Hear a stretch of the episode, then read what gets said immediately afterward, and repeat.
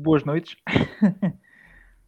Boa noite. Boa noite a todos. Um, hoje trazemos aqui um convidado boa especial, ah, um rapaz de nome Francisco, e, e ele hoje, aliás, ele já, estava, já, já, tinha, já tinha entrado em contacto via Telegram. Para quem não sabe, nós temos um grupo Telegram daqui deste, deste pequeno grupo, e se as pessoas tenham dúvidas ou queiram entrar em contacto connosco, mesmo partilhar notícias ou algo do género, eh, entrem no Telegram, certamente está disponível na descrição do, do vídeo. Sim, sim. E pronto, hoje estamos aqui para mais uma live stream. Uh, o tema de hoje será a economia, economia relacionada com Bitcoin. E, e, e quem melhor que, que um rapaz que estudou economia, pronto, enfim, para nos dar essa, essa visão, como está. Como está, como está... E- Epá, pera, pera, pera. Então, mas o Francisco não era secretário de Estado? Não, não era esse? Ah, pois é, é das Nações Unidas, não é? é Não, não me digas que enganaram.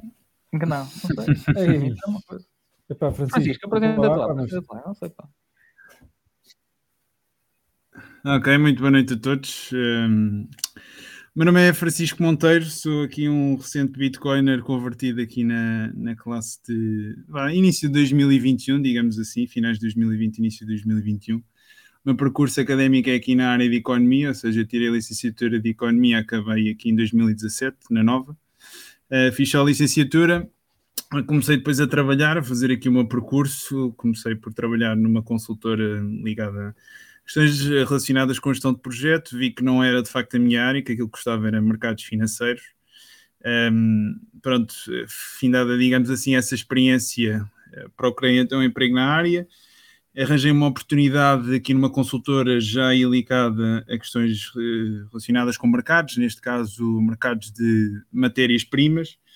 Um, ou seja, o que nós fazíamos era basicamente analisar pronto, todos os mercados de commodities para fornecer aqui serviços de consultoria aos nossos clientes, para ajudá-los a hedgear a sua exposição. Eh, Basicamente, por exemplo, tínhamos clientes que eram produtores de, de cereais e naturalmente que depois toda a sua atividade acaba por depender muito das flutuações de, de preço desses bens e pronto, e, e apoiávamos então a, a fazer a gestão desse risco. Um, estive nessa consultora, pronto, essencialmente 6, 7 meses. Surgiu depois uma oportunidade de ir para uma corretora ligada a CFTs e mercado cambial, o chamado Forex, também já devem, devem ter ouvido falar e que infelizmente ainda é muito famoso. Infelizmente, atenção, não é pela, pela natureza do mercado em si, mas infelizmente é pela quantidade de esquemas e, e pronto, e fraudes que, que acabam por estar relacionadas aqui com, com, esse, mesmo, com esse mesmo mercado. Um, mas pronto, trabalhei numa corretora basicamente com, com clientes de retalho, clientes privados, pronto, CFTs FX, sobretudo investimentos de, de, alto risco, ou seja, para investidores uh, agressivos. Foi lá que tive o meu primeiro contacto com o Bitcoin, na altura aqui o António Pacheco, que pronto, escreveu aqui um, provavelmente o livro sobre Bitcoin que, que é mais vendido aqui em Portugal, um, convidá-me na altura para fazer aqui um workshop, é curioso que pronto, eu passei uma licenciatura uh, em economia na Nova sem ouvir falar uma única vez sobre, sobre Bitcoin, é algo que, que pronto, quando reflito, reflito, ainda me pergunto como é que isso aconteceu, mas aconteceu, uh, não me perguntem porquê. Um, mas pronto, ouvi então uh, pela primeira vez sobre Bitcoin em 2017, nesse workshop do António Pacheco, que convidámos na altura porque tínhamos lançado CFDs sobre criptomoedas, digamos assim, na oferta dessa corretora onde trabalhei, e achámos por bem fazer um evento sobre o assunto, e pronto, ele foi lá falar, e depois esteve a falar um bocadinho connosco, e, e pronto, e foi a primeira vez que eu tive contacto. Um, naturalmente que, pronto, a primeira coisa que nós pensamos quando ouvimos falar disto é, ok, mas isto serve para quê? Uh, já tenho os meus euros, já faço a minha vida, uh, tenho uma conta no banco, para que é que eu preciso desta criptomoeda? Que isto é uma coisa que não é controlada por ninguém, tipo, compram drogas com Perfeito. isto, uh, nem sei como é que isto realmente funciona, para que, para que é que isto serve. Um, mas pronto, eu lembro na altura que o António Pacheco tentou-nos explicar eh, aqui um bocadinho do background, na altura já a crise financeira de 2008, todos os problemas inerentes aqui ao, ao sistema financeiro. Eu, naturalmente, na altura, pronto, não tinha a experiência e também não tinha o conhecimento que, que pronto, que tenho agora, que naturalmente já estive aqui a mais de quatro anos a acompanhar mercados literalmente todos os dias e naturalmente que está aqui outro, outro tipo de, de conhecimento. Um, e pronto, e, e, acabei por comprar o livro dele, comprei três ou quatro também, porque achei giro, também que foi na altura do Natal em 2017, para oferecer uh, aqui à minha família. Uh, pronto, foi na altura do, do, do bull market que nós tivemos, antes de pronto, termos tido toda aquela correção. Um, mas pronto, li o livro e pá, não, nunca me deu assim aquele, aquele bichinho de ok, isto realmente tem, há aqui alguma coisa de revolucionário. Um, não, acho que, que, se deveu sobretudo pela, pela questão da tecnologia que pronto, o livro do António Pacheco é um livro muito introdutório, é de facto, dá uma ideia generalizada, mas não aprofunda, uh, digamos, nenhum dos, pronto, dos vários aspectos de, de Bitcoin assim de uma forma mais, mais, mais densa. Um, e então nunca me causou, causou esse peixinho para, para aprofundar aqui a situação. Talvez mais pela, pela questão económica, que na altura era aquilo que, que me puxava mais. Um, entretanto, depois, uh, ou seja, este foi o meu primeiro contato com Bitcoin, um, e passado alguns meses, depois surgiu uma oportunidade de ir trabalhar para a corretora aqui de um banco de investimento pronto, em Portugal. E uh, pronto, fiquei lá. Agora estive a trabalhar dois anos e quatro meses e saí agora há um, há um mês. Um, em que estou basicamente, aliás, estou a falar no percurso profissional, esqueci-me de falar aqui também da, da, digamos, da reviravolta que tive sobre, sobre Bitcoin, ou seja, eu fui trabalhar então aqui para esse banco e foi agora na altura, em meados de 2020, que eu tive uma das pessoas que trabalha comigo na sala de mercados, que uh, subscrevia o serviço do Roll Paul, da Real Vision, não sei se, se conhecem. Um, pronto, ele acompanhava de forma bastante. Exato, pronto, que eu acho que ele agora recentemente virou, virou pronto, tem uma, uma preferência mais, mais por Ethereum. Mas um, na altura, pronto, ele acompanhava muito de perto as, os podcasts dele e, e pronto, eu lembro que houve um dia que ele chegou lá, malta vocês têm de olhar para isto. Isto creio que foi talvez ora, junho, julho de 2020. Malta, vocês têm de olhar para isto. Isto é verdadeiramente revolucionador, uh, revolucionário, peço desculpa. É, pá, tem, tem de ver isto, não sei o quê. Mas pronto, ele, ele na altura, nós, como deve imaginar, ali uh, estamos sempre bastante ocupados no, durante o dia, pá, e nunca houve ali uma oportunidade também para nos sentarmos e, e debatermos o tema com, com mais calma, apesar dele, pronto, dar-nos aqui algumas, algumas ideias, algumas luzes, nomeadamente, pronto, a questão, sobretudo, de ser a, a uma reserva de valor, com cap 21 milhões, quando nós temos literalmente todos os bancos centrais a responder aqui à crise da mesma forma, que é, pronto, literalmente aumentando aqui a oferta monetária para apoiar então aqui o esforço fiscal que todos os governos estavam, estavam a fazer.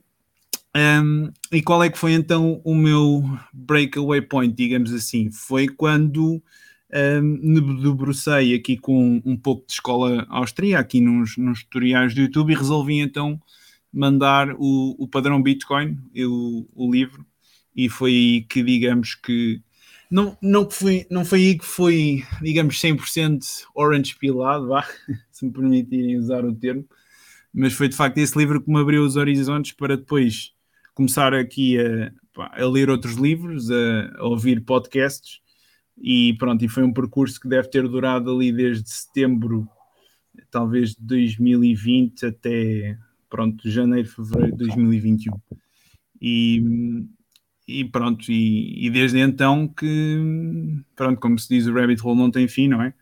E tenho, e tenho, e tenho continuado a ler, a aprofundar o assunto e, e cada, vai, cada vez mais percebo à medida que uma pessoa vai mais, aprendendo, uh, aprendendo mais sobre o assunto, cada vez mais percebo que, que isto é mesmo uma questão uh, pronto, do, do futuro da, da sociedade, de, de, garantirmos realmente aqui prosperidade para as próximas gerações, para os nossos filhos, porque realmente a forma como o sistema económico está, uh, está organizado nesta altura não, tem, não tem sustentabilidade, não tem futuro.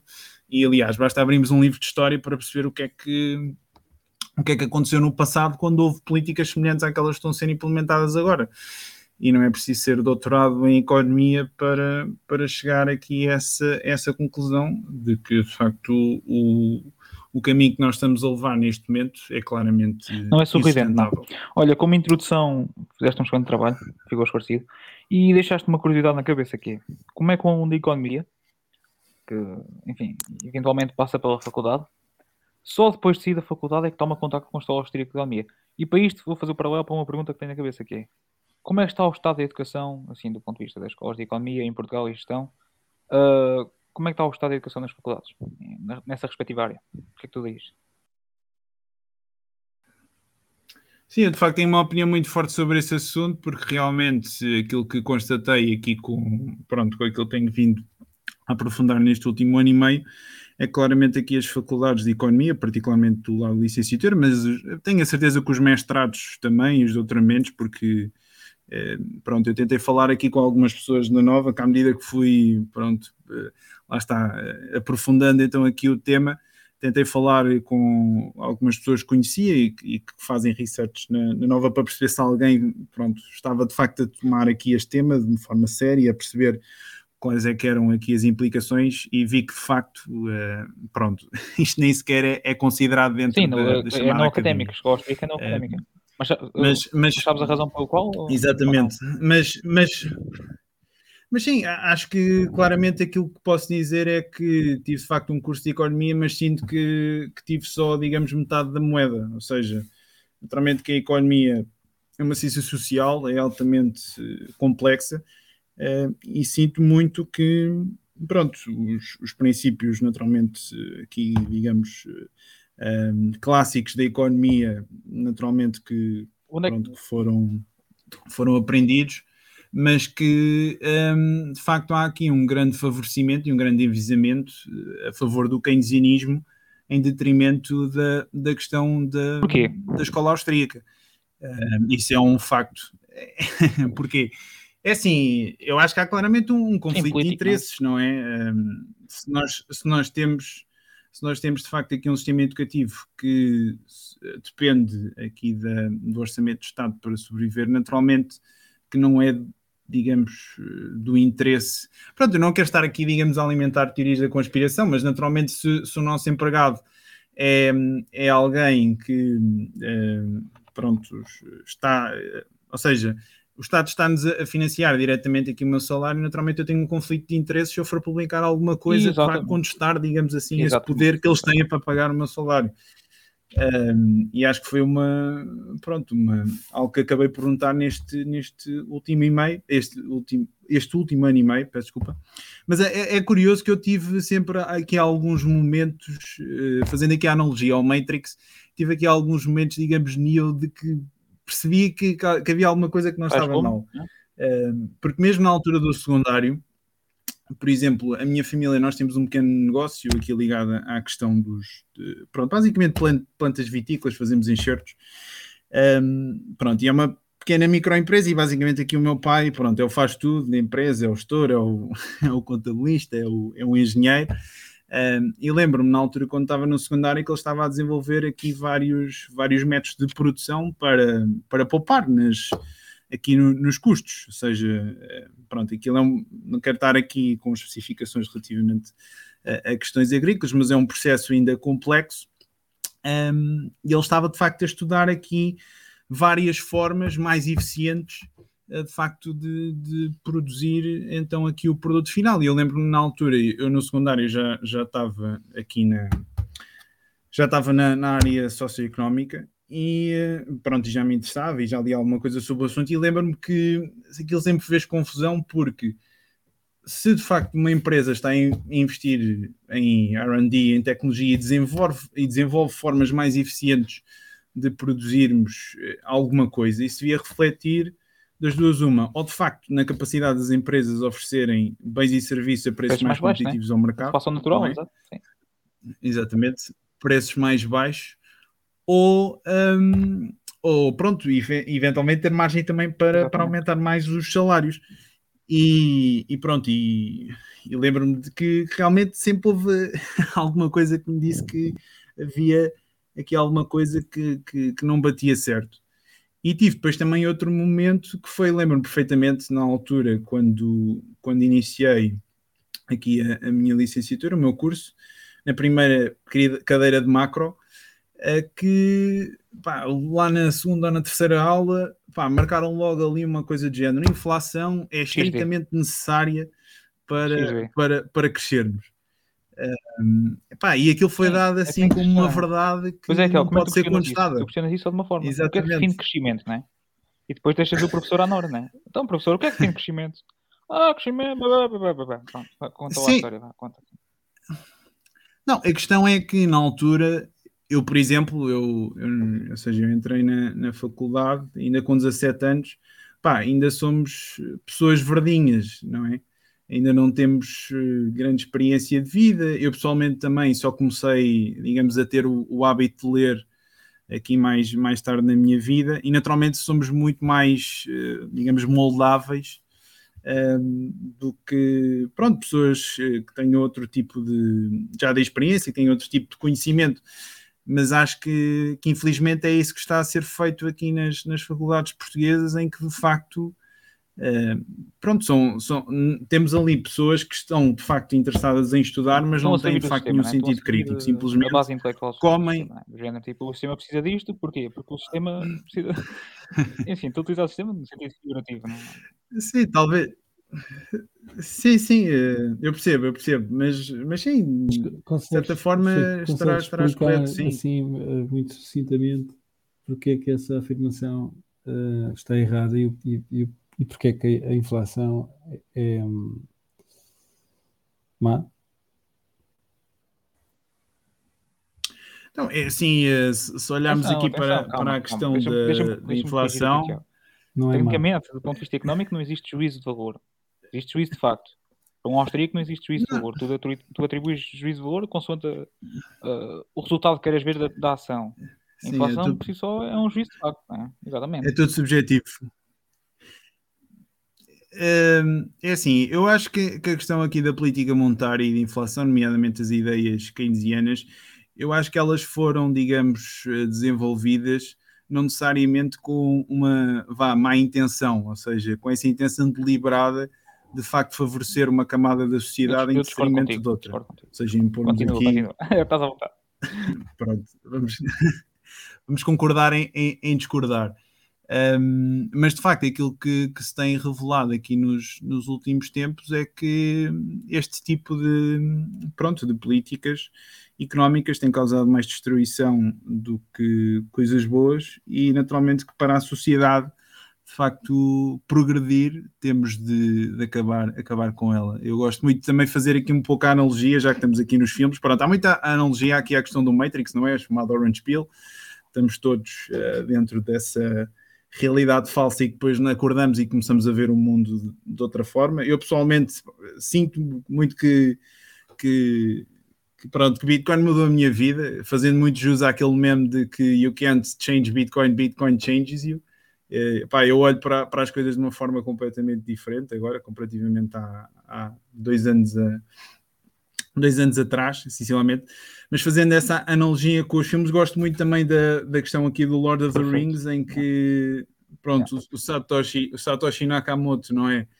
Uh, percebeu que, ok, nós temos aqui um anel todo poderoso que está de facto a, a trazer aqui a desigualdades e está a trazer uma sociedade injusta e está a formar este exército de, de variedíssimas pessoas cuja função é nós trazermos o anel, não é? E chegarmos aqui ao, ao, ao vulcão. Eu já não me lembro muito bem que eu, uma vez que vi o, o filme já foi há alguns anos. Mas pronto, basicamente ir lá é? e, e enterrar e destruir. Exatamente. Aliás, ele não destruiu o anel, ele, digamos, percebeu-se que ele existia, vá, Aliás, explica, explica o que é, que é o anel. Se calhar a analogia não está mais correta. Já sabia, já sabia, já sabia o que é que, que, o anel existia, mas só foi com o Satoshi Nakamoto que nós agora temos o poder de efetivamente destruí-lo. Ok? Um, mas sim, o, o, anel no fundo representa aqui a analogia de todo o poder que está, está concentrado aqui nas mãos eh, pronto, de vários indivíduos e naturalmente quem tem esse poder, esse poder representa então aqui a, a questão do, do, poder sobre a moeda, não é? Um monopólio sobre a moeda. sobre a emissão da moeda. Que, que naturalmente, sendo exatamente sobre a emissão da moeda, que pronto, nós quando falamos aqui da economia, qualquer transação, estamos a falar de que pronto, metade dela é feita através desse mesmo ativo, quem tem controle sobre esse ativo, naturalmente tem um poder fenomenal, brutal sobre, sobre nós todos.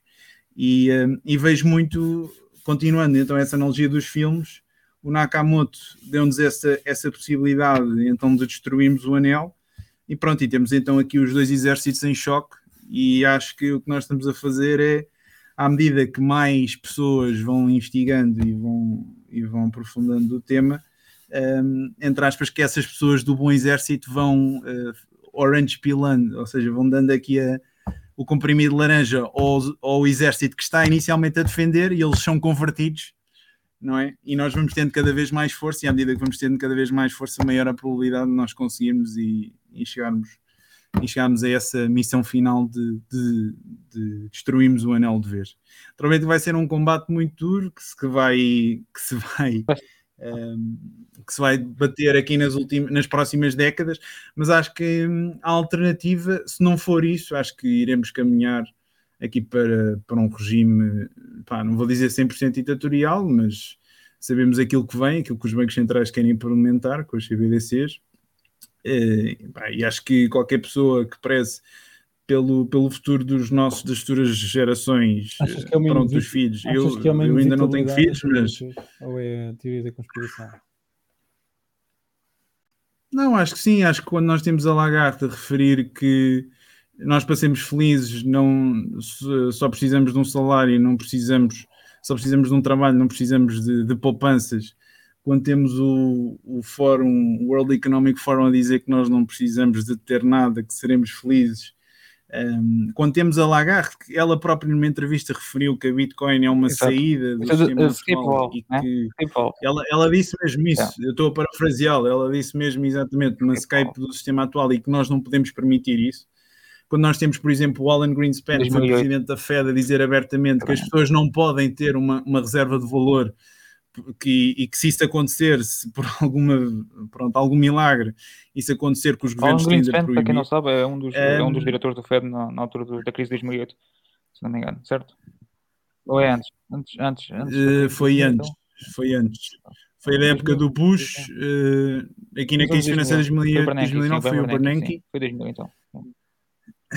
Sim, mas ele, ele, refere, pronto, de forma bastante clara que se de facto as pessoas tiverem uma forma de conseguir preservar o, o, valor, o fruto do seu, do seu trabalho, do seu esforço ao longo do tempo, naturalmente que isso é um problema aqui para, para os governos. Um, pronto, e acho que vai ser muito interessante um, travar aqui esta batalha nos, nos próximos anos, mas acho que, acho que vai ser inevitável, porque hum, acho, acho que Bitcoin é um autêntico checkmate, digamos assim, aqui na, na vertente na vertente geopolítica, porque os, os, bancos centrais e os governos estão enfiados num, num buraco tão grande uh, que, que a única forma deles conseguirem escapar é naturalmente monetizarem a sua dívida e naturalmente nesse caso a inflação vai continuar. Explica, explica Acho que é temos é também aqui a questão da, da força deflacionária é da tecnologia. Que as pessoas que estão a ouvir podem ver, pode ver quem não sabe. Pronto, basicamente monetizar a dívida, ou seja, nós quando o governo, quando, quando aumenta aqui os, os gastos, não é? Uh, existem várias formas de, de financiar. Uh, a forma mais direta, naturalmente, aumentando os impostos. Uh, mas essa é popular, acaba né? por ser é a forma popular. mais impopular e acaba por ser evitada a todo o custo, ainda para mais quando um governo pronto, tem sempre um termo de quatro anos, ou seja, é muito mais fácil sacudir aqui o problema para quem vier a seguir mesmo que pronto, que agora, por exemplo, o António Costa, que vai ter, eh, teve 2, 4, mesmo que esteja à frente do país 10 anos, pronto, consegue sempre encapetar e, e mandar as coisas para, para a frente. Um, mas eh, pronto, o que é que estava a referir? Então, agora perdi-me. Ah, a questão dos, dos gastos que podem ser financiados diretamente por impostos ou então emitir dívida uh, em que, uh, pronto, ela depois acaba por. Uh, ou, pronto, a forma mais direta acaba por ser ser financiada aqui pelo Banco Central, que, eh, que tecnicamente, pronto, aqui o governo e, pronto, e os bancos centrais deveriam ter aqui uma separação de facto bastante clara, mas aquilo que nós vemos é que nos dias de hoje, para os governos continuarem de facto uh, vivos, têm, têm, de, têm de ter o apoio aqui da, do BC. É isso, falamos aqui da, da, questão portuguesa, é assim, eu não, não não sou um pessimista por natureza, antes pelo contrário, gosto de ver sempre o copo, o copo meio cheio em vez de ver meio vazio, mas como as coisas estão, aqui em, em, Portugal, pronto, com, com a iminência aqui, pronto, eu nem sei bem o que é que vai na cabeça da Lagarde, no BCE, o que é que eles vão fazer, é porque eles falam, é que nós estamos com, com, a inflação que estamos, eles só falam, pronto, é que tecnicamente o balanço do BCE, do BCE continua a aumentar Exato. aqui até o terceiro trimestre. Na, enfim, no, como é que eu vou explicar isto? Uh, quando se fala em monetizar a dívida, um dos contrastes, um dos paralelos que as pessoas têm que acompanhar quando se fala em monetizar a dívida, e se esse, se esse é um dos planos que o, que o BCE, que, enfim, que os países da União Europeia vão adotar, e acredito que os países por volta de todo mundo, um dos paralelos que se tem a acompanhar é, o balanço do, é a expansão do balanço do, dos bancos centrais. Porque num processo de monetização da dívida, o que acontece ao, ao, ao balanço dos bancos centrais é, é uma explosão, literalmente. Uh, enfim, tu aqui podes complementar a minha ideia. Sim, aquilo.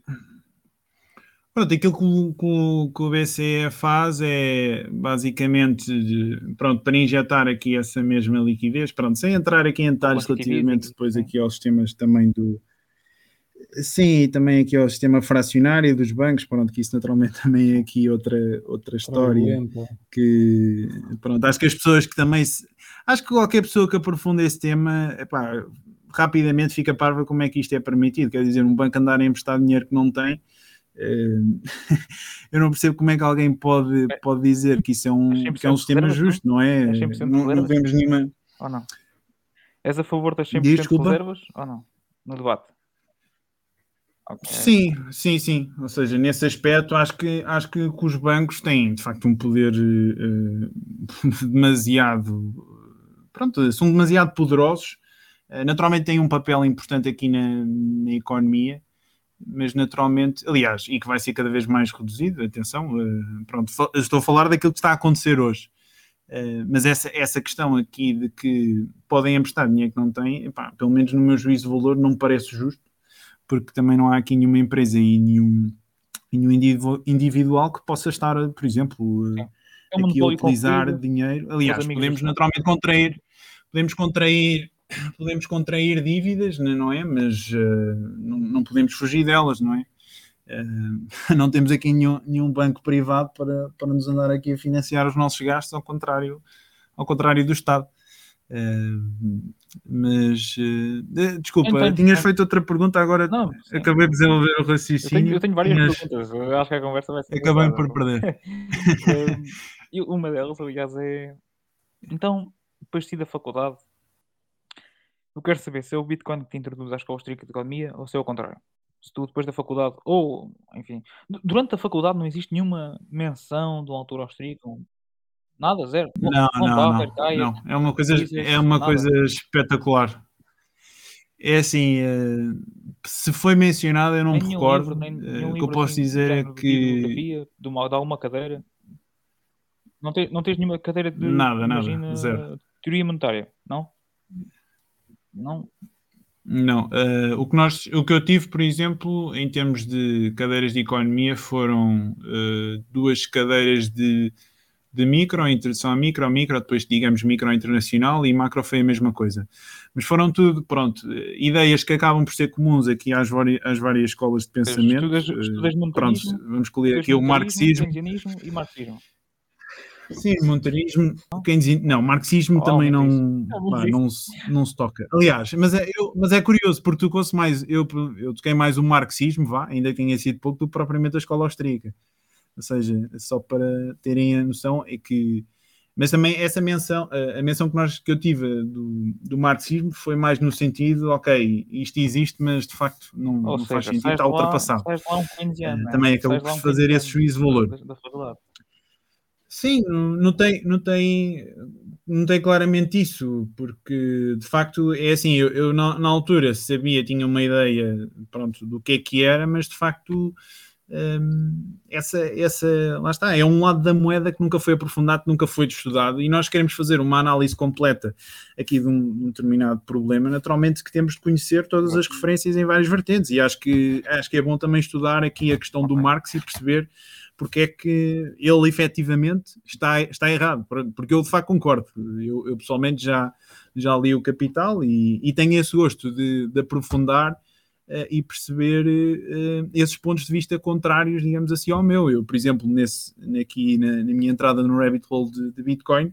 uma das coisas que eu fiz foi literalmente pronto, revirar todo o tipo de artigos de pessoas que são, pronto, que são efetivamente contra, nomeadamente aqui o Taleb, que é curioso porque eu, na altura, quando li o Bitcoin Standard, ele, ele escreveu o prefácio, não sei o que é que aconteceu, aconteceu eu acho que ele era é a favor e depois... E o, e o Covid, pronto, depois virou.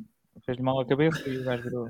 Pronto, mas, mas li, li o paper dele todo, uh, pá, umas, umas quantas páginas ainda. Ou seja, sempre, sempre tive esse interesse e, aliás, para nós sermos, digamos, inteligentes quando abordamos um determinado problema, temos de fazer sempre na analisar a questão das, das variedíssimas vertentes, porque, e a verdade é que se nos só mostram uma, pá, temos logo o sinal e essa, e essa sensação que no facto estão-nos a esconder aqui alguma coisa, e, e okay. foi, essa, foi essa a conclusão que, que eu cheguei, e, é e não é para dizer que, que, que, pronto, mais uma vez, a questão do marxismo. Hum, acho que não é não falando desse, desses mesmos temas que se prova que eles não estão corretos. É, é aprofundando-os, é estudando-os e depois, ok, isto não faz sentido porque XYZ. Okay? Acho que assim é que se deve fazer e, as coisas. E, e, nada, ninguém melhor que Von Bawerk, professor de Mises, se eu não me engano, para enumerar as diferentes razões pelo qual Marx estava errado. Uh, mas, ok, então. Sim, o, uh, Marx estava errado em então, muitas coisas. início da faculdade, economia. Um gajo que agora pensa, enfim, olha, vou, vou entrar, vou, quero estudar economia, vou entrar numa faculdade portuguesa. Onde é que começa o estudo de economia numa faculdade portuguesa? Começa na escola de Salamanca? Começa nos neoclássicos? Começa. Onde é que começa? Sim, é sobretudo as questões aqui neoclássicas, pronto, mais base. Aliás, primeiro ano de, de economia levas sobretudo também com, com, a questão aqui de matemática, cálculo, estatística, nem aprofundas muito aqui a, a, vertente económica. Mas sim, são, são conceitos básicos que acabam por ser unilaterais. Pronto, aqui a, lá, a questão da, da lei da procura e da oferta será provavelmente aqui o mais importante. A questão da marginalidade, que, por exemplo, até foi eh, inicialmente introduzida pelo sim. Munger. É foi o, no, no Principles of Economics, exatamente, de 1871, foi ele que, pronto, pela primeira vez abordou esse conceito que ajudou a explicar o facto de, por exemplo, porque é que a água tem um preço, pronto, muito mais barato, ou é muito mais barata do que um diamante, porque na altura, pronto, era, era um bocadinho um mistério, não se conseguia explicar como é que isso, isso acontecia, Uh, mas sim, nesse primeiro ano são sempre conceitos básicos, depois teria do produtor, teria do consumidor. Ah, essa, isso também foi outra coisa que, por acaso, na altura lembro-me que chamou um bocado a atenção, porque são tudo teorias que bah, uma, uma, pessoa está a aprender, mas vê que aquilo não tem aplicabilidade nenhuma na vida real. Acho que esse também é um problema de, de muitos, muitos economistas e muitas teorias lá, é, é que nós fazemos tantos pressupostos, fazemos tantas, assumimos tantas, uh, digamos, uh, pronto, fazemos muitos pressupostos que, que de facto, quando depois tentamos moldar a realidade com um modelo que está a assumir tantas coisas, pá, acaba por não explicar nada da realidade. E, e acho que vi isso muito, por exemplo, a teoria do consumidor e do produtor, em que eles tentam explicar a forma como é que um, um consumidor faz a escolha, por exemplo, entre vários bens. Um, e a ideia é que basicamente as pessoas vão às compras e têm um budget fixado. Ou seja, a ideia é, por exemplo, eu tenho, eu tenho um determinado dinheiro, tenho 50 euros e com esses 50 euros eu vou ao supermercado e vou maximizar a minha utilidade utilizando ao máximo esses 50 euros. Mas na prática ninguém, ninguém faz as suas escolhas assim. Eu eu vou ao supermercado um, ehm, pá, e, vou, e vou tirando, tenho a minha lista de compras e tiro e vejo e depois tiro mais uma coisa. Ninguém tem, pá, se calhar vai, haverão algumas pessoas que têm um budget fixado, têm de facto pronto, um orçamento muito rígido, mas regra geral. São poucas, são poucas as pessoas que, que tomam essas decisões assim e depois assume-se isso como sendo pronto, uma verdade, digamos assim, uh, incontestável. E na, eu lembro que na altura também, quando aprendi aquilo, pá, há aqui qualquer coisa que não, que não está bem. Uh, e realmente acho que a escola austríaca tem alguma, alguma razão nisso, na medida em que muitas vezes tentamos moldar realidades que não, que não podem ser moldadas. É impossível São simplesmente um, como isso. Um a economia. No real. ainda, sim, ainda, ainda que também, pronto, não acho que pode haver ASO a desenvolver aqui modelos, nomeadamente em termos econométricos, Epa, estatísticos, epa, porque calma, temos, por exemplo, Mas- temos, por exemplo, aqui o Jim Simmons, foi o, que é o investidor mais bem sucedido aqui em Wall Street, cujo método eh, pronto, é precisamente através de, métodos quantitativos, é precisamente para remover aqui a, a emocionalidade e os, e os bias aqui dos, eh, dos humanos, mas, mas acho que, que há, determinadas, há, determinados, eh, há determinadas variáveis que não podem ser moldadas e, e acho que de facto se comenta também aqui esse mesmo esse erro de forma bastante frequente. Muitas vezes acho que o, maior erro deles é mesmo assumir que as pessoas são, são racionais nas suas decisões, quando isso não acontece, não é? Se, se as pessoas fossem racionais e tivessem toda a informação, por exemplo, ninguém jogava no Euro Milhões. Jogar no Euro Milhões é literalmente estar a tirar dinheiro ao lixo. E a verdade é que as pessoas continuam a fazê-lo. Uh, se, nós pusermos, por exemplo, isso à, à frente do economista clássico, pronto, de acordo com, a, com as suas teorias, ele não consegue explicar a realidade, ok? É, pronto, e há, e há uma série de exemplos uh, nesse, nesse, nesse sentido. E acho que também foi bom, não sei se já há um livro que é o Pensar Rápido e Devagar, do Daniel Kerman. Corrijam-me se estiver a dar o, o, se estiver a dizer mal o erro dele, mas pronto, ele é um psicólogo que lançou um livro em 79 um, e ele ganhou o Nobel da Economia uns anos depois, em que pá, foi ele que basicamente chegou-se à frente aqui na comunidade de economistas e disse: pá, vocês não, não podem estar a fazer estes determinados tantos pressupostos de que as pessoas são racionais, quando a verdade é que depois existe todo o tipo de avisamentos emocionais que, que descomprovam completamente as vossas teorias. Ele na altura foi ridicularizado e a verdade é que passados uns anos acabavam por dar-lhe o, o o devido valor e agora dentro da disciplina de economia temos o chamado Behavioral Economics, que é no fundo uma fusão, digamos assim, da psicologia da economia, exato, e que, que, acho que tem muito mais validade do que muitos desses modelos que nós, que nós tivemos aqui no passado. Perfeito. Epá, e sou sincero, a mim deixa-me.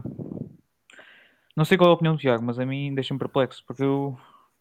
Pá, eu tive oportunidades, eu tive oportunidades na vida, eu sou um rapaz nesse aspecto tenho que dizer que tive, tive alguma sorte na vida em, em desde cedo ter começado já a desviar-me do que era o status quo. Enfim, uma pessoa dizia uma coisa e ia, ia ler o contrário. Então, já curioso que já, já no secundário e mesmo no ensino básico, sabendo que a escola estava infectada por pessoas das mais diversas categorias, nas, nas quais eu não, não me via, eu já, já aí, com, com alguma curiosidade, já, já, já procurei pelo contrário. E eu, é engraçado que eu eu não precisei de. Epá, isto aqui não é. jerk off, mas é. Eu não precisei. Enfim, eu já no fim. Já no, nos meus 16, 17 anos, já, enfim, já tinha na cabeça que o, tudo o que o governo fazia, enfim. Imaginando que, que o objetivo do governo é, é, aumentar a produtividade, é favorecer o crescimento, é acabar com o desemprego. Tendo, tendo isto em mente, já, já com essa tenridade, já sabia que as intenções estavam lá, mas o, o, o meio. O, o, o Mas meio, os resultados meio, não haviam. O meio praxeológico seja, escolhido pelo tentam- governo para resultar nessa. Ah, é. Era totalmente o contrário. Ah, sim, eu. Imagina, não, mas vamos, quer, quer acabar com o desemprego. Eu- Ah, não, vamos aumentar o salário mínimo, vamos aumentar, vamos aumentar as relações sobre, no mercado de trabalho e o resultado era literalmente o contrário. E eu ficava assim meio perplexo, do género, porque eu já era um austríaco nessa altura e ficava assim: então, mas espera aí, tu queres, queres, queres acabar com o desemprego, queres aumentar a produtividade, queres fazer com que os salários reais cresçam e estás a fazer exatamente o contrário, que promove o desemprego, que promove a baixa produtividade, que promove uh, a baixa mobilidade social. E eu ficava, eu ficava transtornado na minha cabeça, ficava realmente confuso em, em certas alturas. Porque, mas pronto, enfim, a partir de algum tempo comecei a perceber, pá, não, tu não és tu que estás errado, os gajos é que realmente têm as intenções viradas ao contrário. E pronto, foi mais é que deixei, enfim, a capa caiu e do género, ok, já sei com quem é que estou a lidar, a única forma que tenho de proteger nos próximos anos é fazendo exatamente o contrário do que o governo diz. E pá, e bateu certo, o governo diz quer proibir o Bitcoin quer, enfim, fazendo aqui uma piada. Ainda não disseram isso, pelo menos e um, pe- pequeno coisa, enfim. ah, resulta, resulta, resulta nisso e foi também um bocado, um bocado por aí que fugi. Mas, epá, engraçado, engraçado. E, e em relação aos economistas do- do- dos prémios Nobel, pá, o Paul Krugman tem um Nobel da Economia. Isso, só, só isso já devia dizer tudo. Enfim, Uh, tudo o que aquele homem diz, vocês façam ao contrário e vão ter sucesso no mercado. Enfim, não quero, isto, é um, isto é um bocado gozar, mas pronto, chega, chega a esse ponto ridículo. Nos últimos 100 anos, o único que nova da economia que é dado com algum rigor é, é a Hayek e o resto tudo é. É um, é, eu queria, quero dizer que é uma. Como é que se diz? É uma macumba para economistas financiados por Estado. Mas pronto, uh, fico triste, fico triste. Que esse seja Já. o atual panorama da economia em Portugal, mas enfim. Não. fico triste. Pronto, já percebi que tens uma visão muito, não, muito eu, anti. Eu, não, não é anti-governo. Anti-governo. É anti-governo. É, eu, eu comecei a de filosofia económica. Anti-intervenção, anti-intervenção do Estado. Eu quero menos desemprego, quero mais crescimento, quero. Eu não, eu não, eu não, não prego por juízo de valor, eu não, não, não, não associo intenções a, a vontades. Eu, eu quero uma vida melhor para mim, ponto. É assim, eu acho, eu acho que podes fazer, podes fazer também, aliás, podemos todos fazer um paralelo também muito grande com aquilo que está a passar hoje, porque a resposta que os governos estão a, estão a dar, e é uma coisa que eu também fico bastante estupefacto, pronto, mas podemos ir por partes, mas realmente a forma como os governos estão a responder é fazendo exatamente esta é, é crise inflacionista, exatamente, ou seja, é, é, claro que, pronto, não vamos descurar aqui, eh, pronto, eu, tive, eu por acaso escrevi uma coisa aqui no LinkedIn, que depois andou aí a a, a rolar entre aspas e pronto, houve algumas pessoas que vieram escrever no, no, artigo, no artigo, pronto, barra comentário, a dizer pronto, que eu estava um bocado a mentir, que, que a questão da inflação tinha a ver com a guerra. É assim, isso, é tirar, eu... isso é tirar, é tirar as culpas. Não, é, não, não, eu acho que, acho que também é, é um bocadinho de desonestidade, eh, pronto, estarmos a dizer que não há um impacto, naturalmente, que, que, a guerra está a ter aqui na economia. Agora, tentar mascarar com o grosso e que a, a, principal razão de toda esta subida de preços que nós temos vindo a ter há, e, vimos também aquilo, não sei se viram os comentários também da exa, exatamente, não sei se viram os comentários também da pronto, da secretária sim, do sim, Joe sim. Biden agora ontem, antes dos, dos dados da inflação hoje, a, a falar no Putin price hike Chega a ser Pá, rico, isto, é, isto é, é, literalmente estar a, a gozar com a cara das pessoas e, e, e pronto, e, e, muito honestamente não sei como é que um, também aqui numa vertente mais dos mídia, como é que não há uma única pessoa que se um, que tenha um interesse em ok, há ali uns malucos, não é? Há ali uns anarquistas, há ali uns gajos dos computadores e não sei o quê, uns gajos que são contra o Estado e blá blá blá pá, os gajos dizem lá que a Bitcoin, aquilo pode, os gajos lá não, não sofrem de inflação. É pá, vamos falar com eles para ver não, o que é que os gajos têm acabar, a dizer e ver se eles têm algum bem razão. A gente não tem inflação, não é acaba. Que acaba. Eu, eu, não, eu, não, eu não percebo. Não percebo como é que na, na situação em que nós estamos hoje, porque é uma situação gravíssima, nós felizmente, pronto, eh, acho eu, e já, já, já referiste aqui, um, pronto, vivemos em situações financeiras, tivemos possibilidades, tivemos mérito, mas a verdade é que também é, há sempre uma componente de sorte, não é? Temos nascido num ambiente em que nascemos eh, e, há, e, há, pessoas que não tiveram essa sorte e estão a ser altamente penalizadas, porque se formos a ver, a questão da inflação é um imposto regressivo. Na Constituição há um artigo que refere que todos os impostos sobre o rendimento têm de ter um caráter progressivo, ou seja, quem ganhar mais, não é, em termos percentuais, tem de, pagar mais em termos de imposto. E a verdade é que a inflação é um imposto regressivo. Em termos, eh, em termos percentuais, são as pessoas que há mais de baixo que estão de facto a pagar aqui um preço mais, mais alto. Uh, e acho que já é, acho que já é claramente claro, já é pronto, inequívoco, e até o Drucken Miller, que é o o parceiro aqui do George Soros, bom, ele também deu uma entrevista, lembro-me aqui há sensivelmente um ano, que pá, ele disse mesmo de caras que aquilo que a Fed está a fazer está a beneficiar pessoas que, como ele, em detrimento daqueles que, que estão aqui, digamos, nas classes sociais mais baixas. E naturalmente que isto é insustentável de uma vertente social, entretanto, não sei quando é que isso vai acontecer, mas pá, há de chegar a um ponto em que as pessoas simplesmente não vão aguentar mais e vão dizer isto, pá, isto não está a funcionar.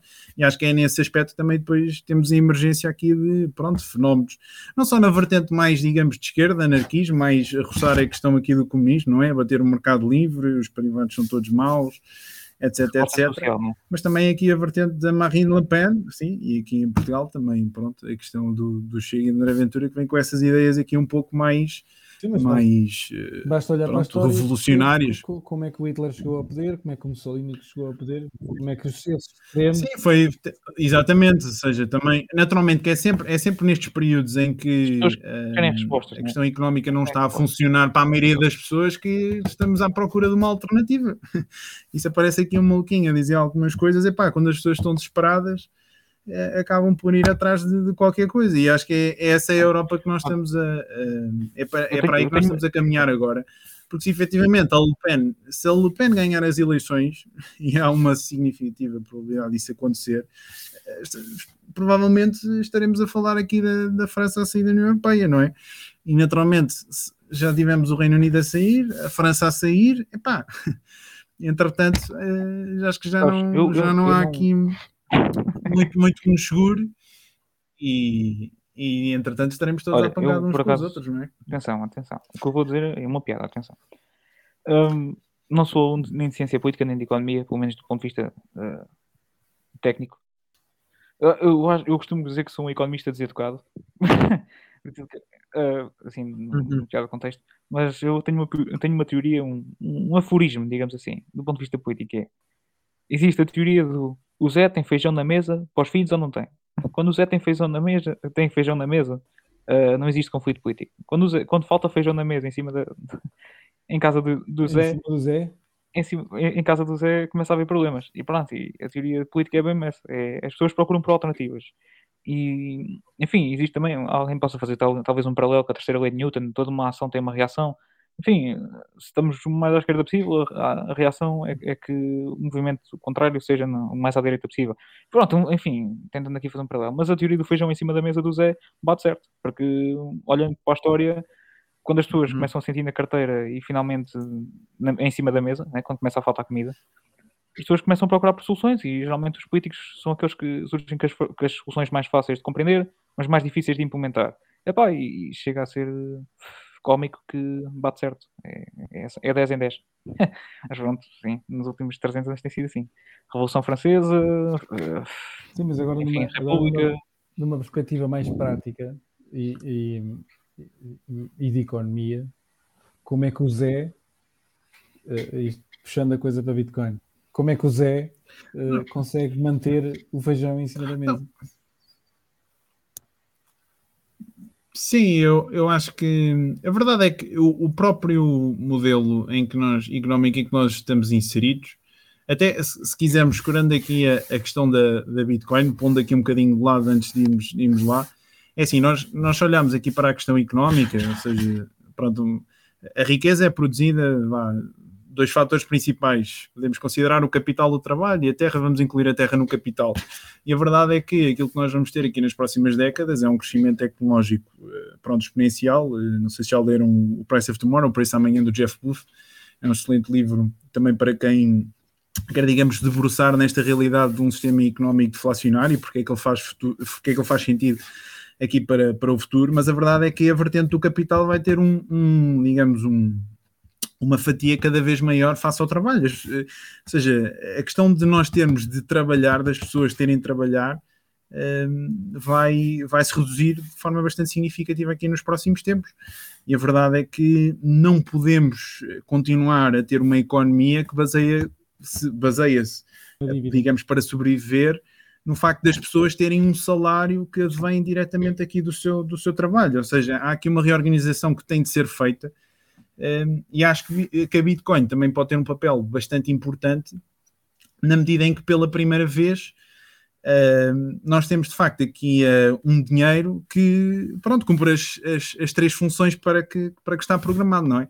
A questão não só de ser, uh, pronto, naturalmente que atualmente ainda não é, mas uh, será, será aqui a sua trajetória de crescimento, mas primeiro ser uma reserva de valor para o futuro, ou seja, transportar valor então aqui nos, no tempo, e depois, naturalmente, um, aí sim emergir então como um meio de, de troca um, Unidade. e como um, exatamente, e como unidade e como unidade de conta. E como é que, como é que eu vejo aqui o, o papel aqui da, da Bitcoin? Precisamente na possibilidade das pessoas conseguirem ter poupanças, não é? Uh, porque como disse, uh, nós temos de, de pensar e temos de, de, organizar aqui a nossa economia, porque a nossa economia está, está pensada na, na base de que existe uma, uma escassez, não é? Aliás, o problema económico resume-se a esse, ou seja, nós temos necessidades, entre aspas, ilimitadas, não é? Para, para satisfazer com recursos limitados, mas a verdade é que à medida que a tecnologia vai desenvolvendo, nós vamos tendo cada vez mais recursos. Os recursos em si não se multiplicam. E a ideia será, aliás, e o Keynes, o próprio Keynes, o próprio Keynes eh, dizia, né, ou seja, escreveu na altura um, um artigo, um, um paper, creio que foi na década de 30, em que dizia que, pronto, devido aos uh, desenvolvimentos aqui da tecnologia, que acreditava que em 2030 as pessoas iam trabalhar 15 horas por semana. Ou seja, eu tenho a certeza que se ele porventura ressuscitasse da campa e acordasse e olhasse para o mundo como ele está nos Sim. dias de hoje. Até, até, que antes, até que antes sugeria as medidas dele como, como, medidas temporárias. Atenção, existe um aproveitamento político até sobre as uhum. ideias de Keynes. Eu acredito que esse aproveitamento político se dá na sua grande força durante a crise de 29 e pós-Segunda Guerra Mundial.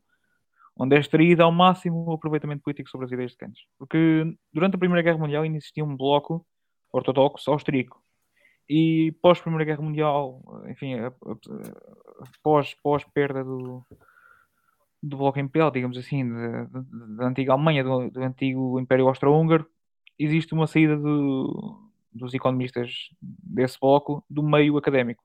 Uma saída subsidiada, enfim, pelos Estados que ganharam, neste caso pelo, pelos aliados, né? Uh, e eu diria que é a partir daí é que começa a surgir cada vez mais um aproveitamento político das ideias de porque, enfim, dá jeito, dá jeito. Eu.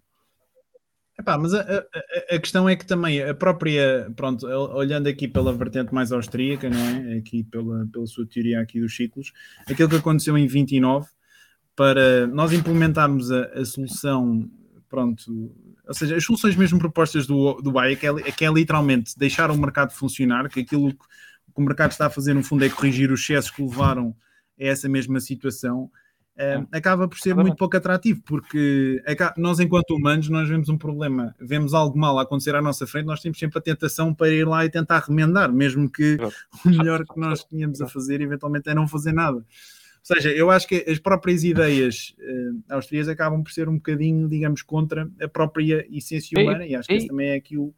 Um, eu não, eu grande, não diria um que, é, que é contra a essência humana, mas sim contra o interesse político de ser eleito. Mas pronto, uh, eu, ser eleito e ver os problemas resolvidos de forma fácil e rápida, entendes? A minha pergunta... Claro, claro, também, também haverá aqui essa vertente, ou seja, acaba por ser um a minha misto, pergunta, A minha pergunta mantém-se, a minha pergunta de, de, ignorante de economia mantém-se. Como é que o Zé consegue uh, Perfeito. Como é que o Zé consegue exatamente. manter o feijão na mesa?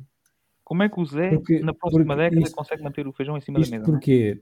Isto porquê? Espera, espera, espera. Isto porquê? Não. Eu vou só fazer aqui um dumb down uh, daquilo que vocês estão a dizer uh, e puxar isto para o meu nível de burro e de plebe. XD. Uh, uh, epá, isto, isto é recorrente porque eu já, já, já, já ouvi isto uma série de vezes que é, pá, mas compra qualquer coisa, nem que seja 10 euros ou o que for. Epá, mas eu não tenho dinheiro para comer, ou não tenho não sei o quê, uh, como é que tu achas que agora vou poupar? Às vezes nem é questão de poupança, é comprar, comprar Bitcoin, por exemplo. Para mim, se me falarem em poupanças, é a única coisa que me vem à cabeça. Uh, mas, mas isso sou eu. Mas estás a perceber onde é que eu quero chegar? Sim, sim, perfeito. Eu acho a pergunta perfeita, porque eu vou tentar enquadrar no meio de duas circunstâncias, que é numa economia que temos a crescer, os salários restam a crescer, a porcentagem do salário que pode ser alocado nas poupanças do, do trabalhador é, aumenta ano após ano. Okay? Na situação em que nos encontramos e que, em princípio, estará em vigor durante esta década, não só o salário real do trabalhador vai cair, mas com a porcentagem que o trabalhador aloca todos os meses na, na sua poupança, irá, irá é cada cair vez cada vez mais. Chegando ao ponto que nós vamos ter hum, fazendo aqui um, um espelho do, do que eu acho que serão os próximos três anos. Atualmente existem, existe uma pequena porcentagem da classe média que ainda tem, algum, ainda tem algum, algumas reservas no seu ordenado que pode alocar todos os meses nos ativos que mais lhe, que mais lhe convém e que a melhor opção seria alocar em Bitcoin. Enfim, existem alternativas, mas enfim, cada um faça a sua escolha. E existe uma porcentagem da população que vai ter cada vez menos salário real eh, e cada vez menos e cada vez uma, uma menor porcentagem do salário disponível para alocar em poupança. E há de chegar a um, um, um, ponto de transição, eu diria que será um ponto de inflexão, não só do ponto de vista económico, mas sim do ponto de vista social também, em que essa minoria que, digamos, essa, essa, a, a, pequena parte da classe média, quando transiciona para a parte da classe média que já não tem salário para alocar nas poupanças, eu acho que aí começa a haver uh, alguns problemas, uh, alguns desequilíbrios, porque, enfim, é uma necessidade humana. Eu acredito que, é, enfim, isto não é fácil de explicar, mas é, eu, eu, pronto, e não é nenhum direito, isto, é, atenção, isto não é direito. Poupar não é direito, é uma decisão. Uh, trabalhar não é um direito, é uma decisão. Uh, e, e, eu acho que até. Pronto, eu, desculpa, desculpa. eu acabo no ponto que tenho, tenho pena e rezo para que as pessoas acordem o mais cedo, mais cedo possível.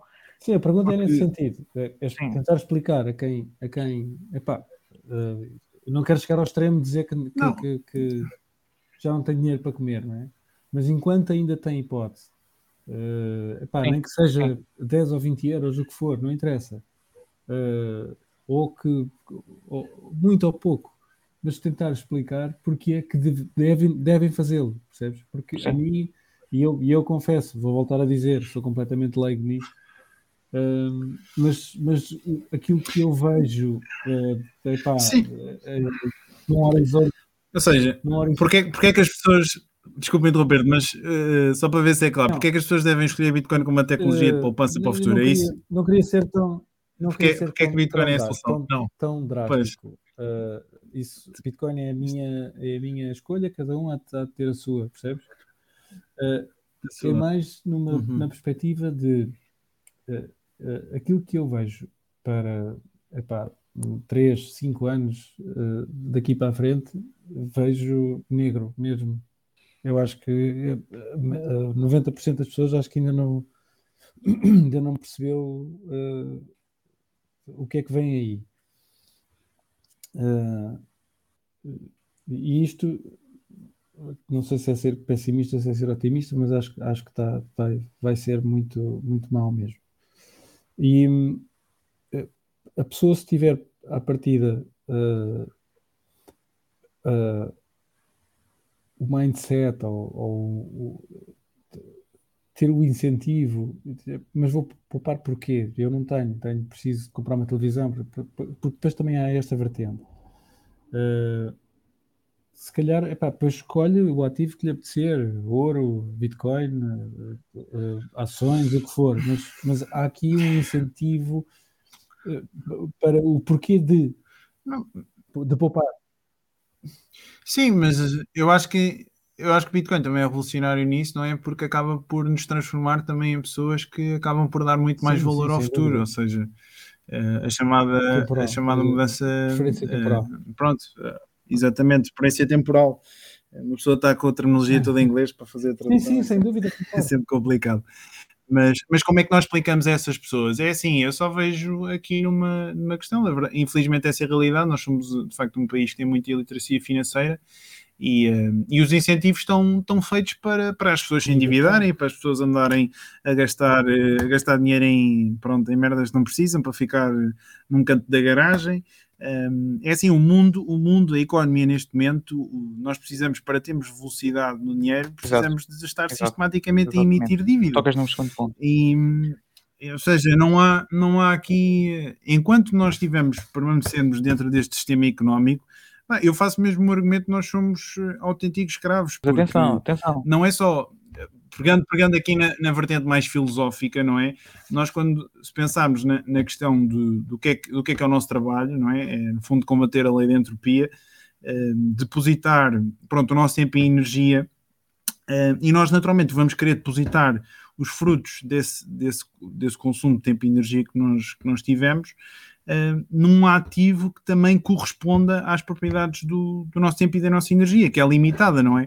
seja, se o meu tempo e a minha energia é limitada e se eu vou, e se eu vou armazenar esse mesmo produto num ativo que, pronto, cuja oferta é, é ilimitada, no fundo o, o, produto do meu trabalho também se vai se vai desintegrar, se vai, vai, vai expandir, não é? Outra forma de olharmos para isto é também ok, eu tenho o meu tempo, tenho a minha energia.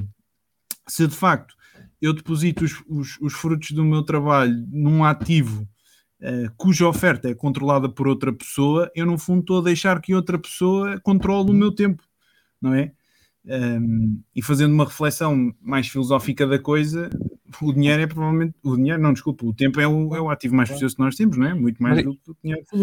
Ou seja, nós e, e, e, fazendo, continuando este paralelismo, nós, aliás, no, no, passado, quem tinha o tempo das outras pessoas, não era? Eram, tínhamos uma cidade de, de, escravo, de escravos, não é? De escravatura. Uh, e a verdade é que para sermos verdadeiramente livres temos que depositar esse mesmo esforço do nosso, do nosso trabalho num ativo que nós saibamos tem as garantias que têm capacidade de preservar esse, então, o seu valor e neste momento numa, numa, vertente, numa vertente macroeconómica olhando para todas as classes de ativos, claramente que Bitcoin é, pronto, tendo, sendo um único ativo que tem a possibilidade ou tem a capacidade de não ter qualquer reação perante pronto, um potencial aumento de preço, não é? Porque se nós, por exemplo, o que se faz nos dias de hoje é, aliás, o que se fazia antigamente, tínhamos o, o portfólio de, de, obrigações em ações, 60% obrigações, 40% eh, em ações, mas é assim, nos dias de hoje, eu, por exemplo, se estiver a comprar uma obrigação uh, do Tesouro Americano, ou seja, por um americano, eu estou a levar tecnicamente com 8,5% de inflação, não é? E esses são os dados disfarçados, porque verdadeiramente. E quando as yields, eu estou, uh, eu estou a ter no fundo o rendimento, a receber 2,7% ao ano uh, para ter 8,5% de inflação. Eu, eu estou com um spread negativo de 5,5% oh. ou emprestar dinheiro a uma entidade que está completamente, banca, está oh, completamente endividada. ou seja, as pessoas às vezes falam do, do mercado manipulado, não é? Bitcoin, dos, uhum. dos tubarões e das baleias e, pá, e fazem aqueles filmes todos. Mas é, se nós olharmos para a nossa economia, para os nossos mercados. Não existe nada mais manipulado. Pá, é, é, a maior. É, não existe nada mais manipulado a verdade é que, é que, Bitcoin não há, não há mercado mais livre do que, do, que, do que Bitcoin. Bitcoin é a expressão máxima do, mercado livre. Ne, ne, aliás, eu diria que é o único mercado livre que nós temos é aqui neste, neste momento. É o único mercado, digamos, que reflete verdadeiramente um, uh, aquilo que, que os, exatamente aquilo que os agentes económicos procuram neste, neste momento, ou seja, que reflete a verdade na, na economia. Posso, posso só voltar um, um bocadinho atrás naquilo que tu disseste? Eu, percebi, eu gostei de te ouvir. Tocaste naquilo que o, que o Jeff Putt disse, que é, nós estamos, nós, estamos num, num, nós estamos num paradigma económico que precisamos de dívida para gerar a velocidade do dinheiro, né? qualquer coisa desse género, certo? Mas, é, desculpa, objeto, é aí que eu acho que muita gente falha, Sim. porque não percebe essa parte.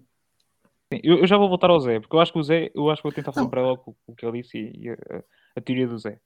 Porque eu acho que 2020 é um breakpoint nessa teoria, de que é preciso dívida para gerar velocidade, enfim. Uh, porque acho que ficou core e acho que os austríacos estão de parabéns, mais uma vez. Uh, enfim, na cabeça dos, dos keynesianos, aquilo que está, aquilo que acontece em, março de 2020, e aliás é um é uma das razões pela qual eles não, não conseguiram ver nem projetar a inflação nos, nos, nos meses que se, que se, passaram logo a seguir. Uh, foi do ponto de vista político e, e monetário aquilo que se passou. Que foi, nós tivemos a maior expansão da base monetária, maior expansão de dívida e a velocidade do dinheiro caiu. Uh, não, sei se, não sei se viste, mas. É nesse aspecto.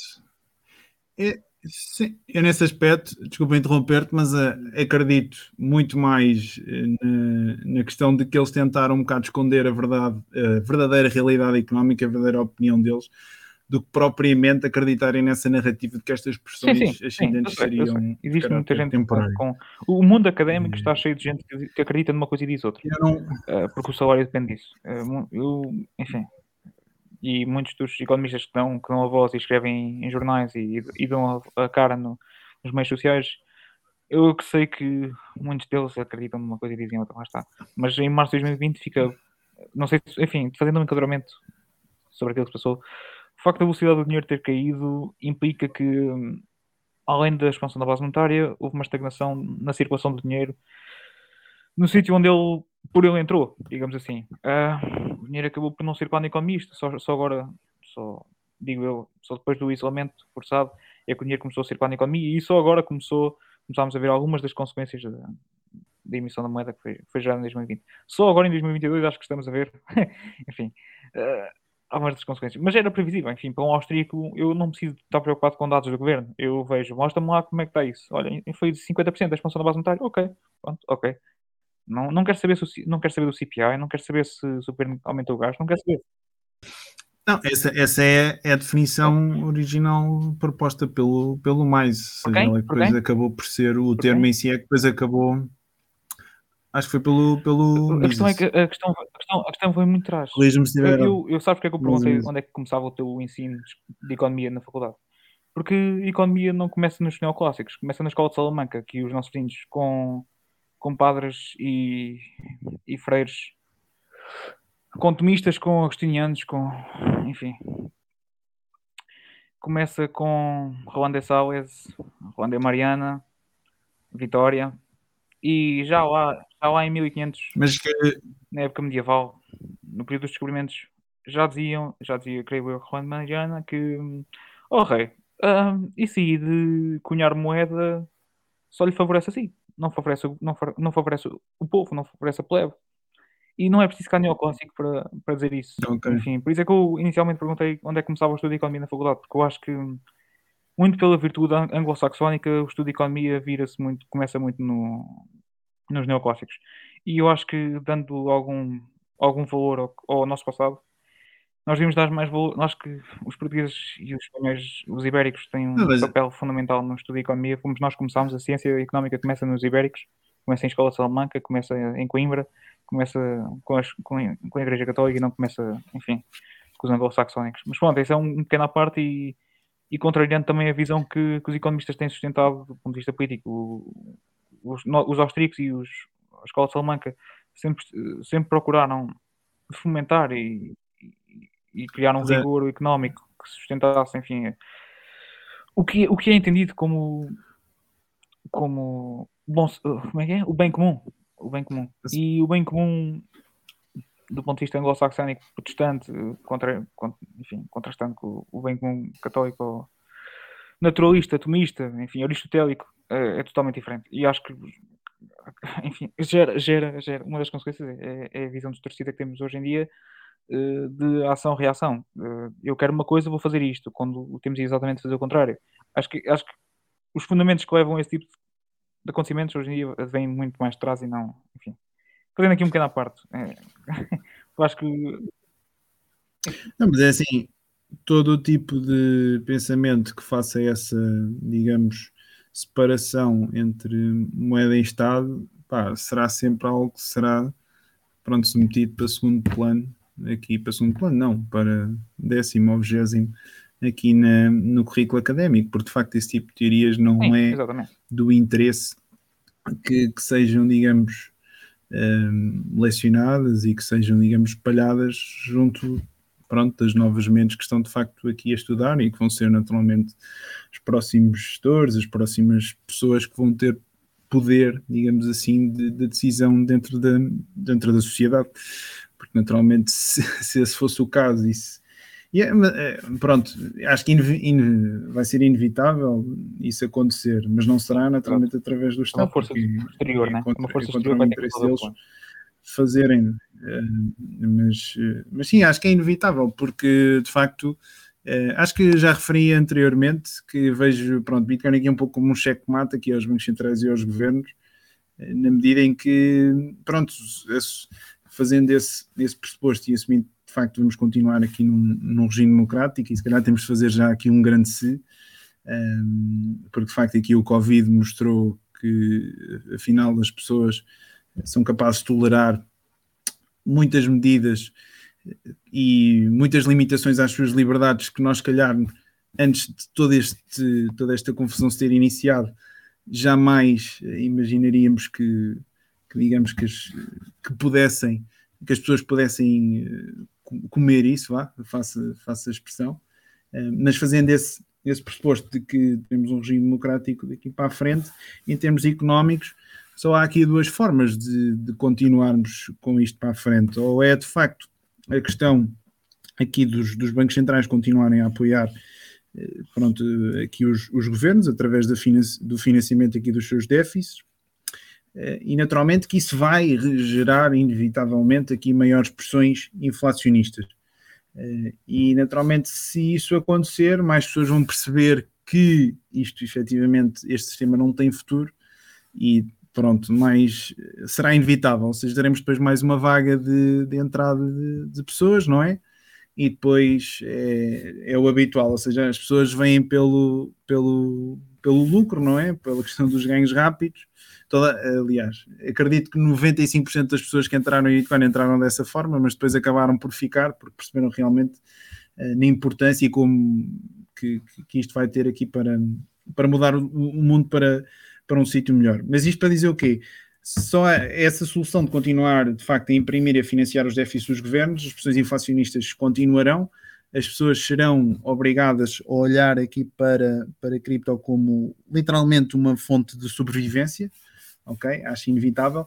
A outra forma será um bocadinho estancarmos, digamos assim, este, este regime e começarmos a ser a termos, digamos, uma política mais austera, mais hawkish em termos de política monetária. Para quem não sabe, hawkish tem a ver, no, sobretudo, privilegiar aqui uh, pronto, a questão do, do, controle da inflação, com taxas de juros mais altas, mas a verdade é que à medida que o bolo de dívida vai sendo cada vez maior, naturalmente que o, o fardo que, que, teremos que matar em termos de juros também será cada vez maior, não é? Porque se eu tenho uma dívida, ok, tenho um déficit, a minha dívida vai crescendo, vai crescendo, vai crescendo, depois tenho um ciclo económico, o Banco Central ajusta a taxa um, para cima, que é o que está no fundo a acontecer agora, não é? Ou seja, nós estamos com os Estados completamente endividados e qual é que é o grande medo daqui do BCE? É que se de facto subir as taxas de juros e as yields, e, ou seja, as taxas de juros que os Estados pagam para se financiar no mercado subam drastic, se subirem drasticamente, uh, vamos ter aqui um problema em mãos. Uh, porque neste momento ninguém no seu perfeito juízo, uh, seja, haverá pronto, algum, ainda alguns players, mas uma forma racional, para que é que eu quero? Para, porque é que alguém vai estar a emprestar dinheiro a 10 anos a Portugal a 1 e qualquer coisa por cento, não é? Quando a inflação é 5 ou 6 5 ou 6%, pronto, e mais uma vez são os dados que são apresentados pelo governo. Ou seja, nenhum, nenhum player racional irá, irá fazer isso. A única hipótese é de facto o BCE continuar a serem eles Exato. a financiar diretamente os governos, e isso naturalmente irá trazer inflação. E uh, se, se, eles de facto, se tivéssemos, digamos, um bocado um regresso ao, ao Gold Standard, vai, em cabeça aqui um aperto, os Estados literalmente deixavam ter dinheiro para, para continuar com os seus programas, tínhamos um colapso naturalmente económico, as pessoas perdiam uh, confiança aqui nas instituições e também naturalmente iam, iam saltar para Bitcoin.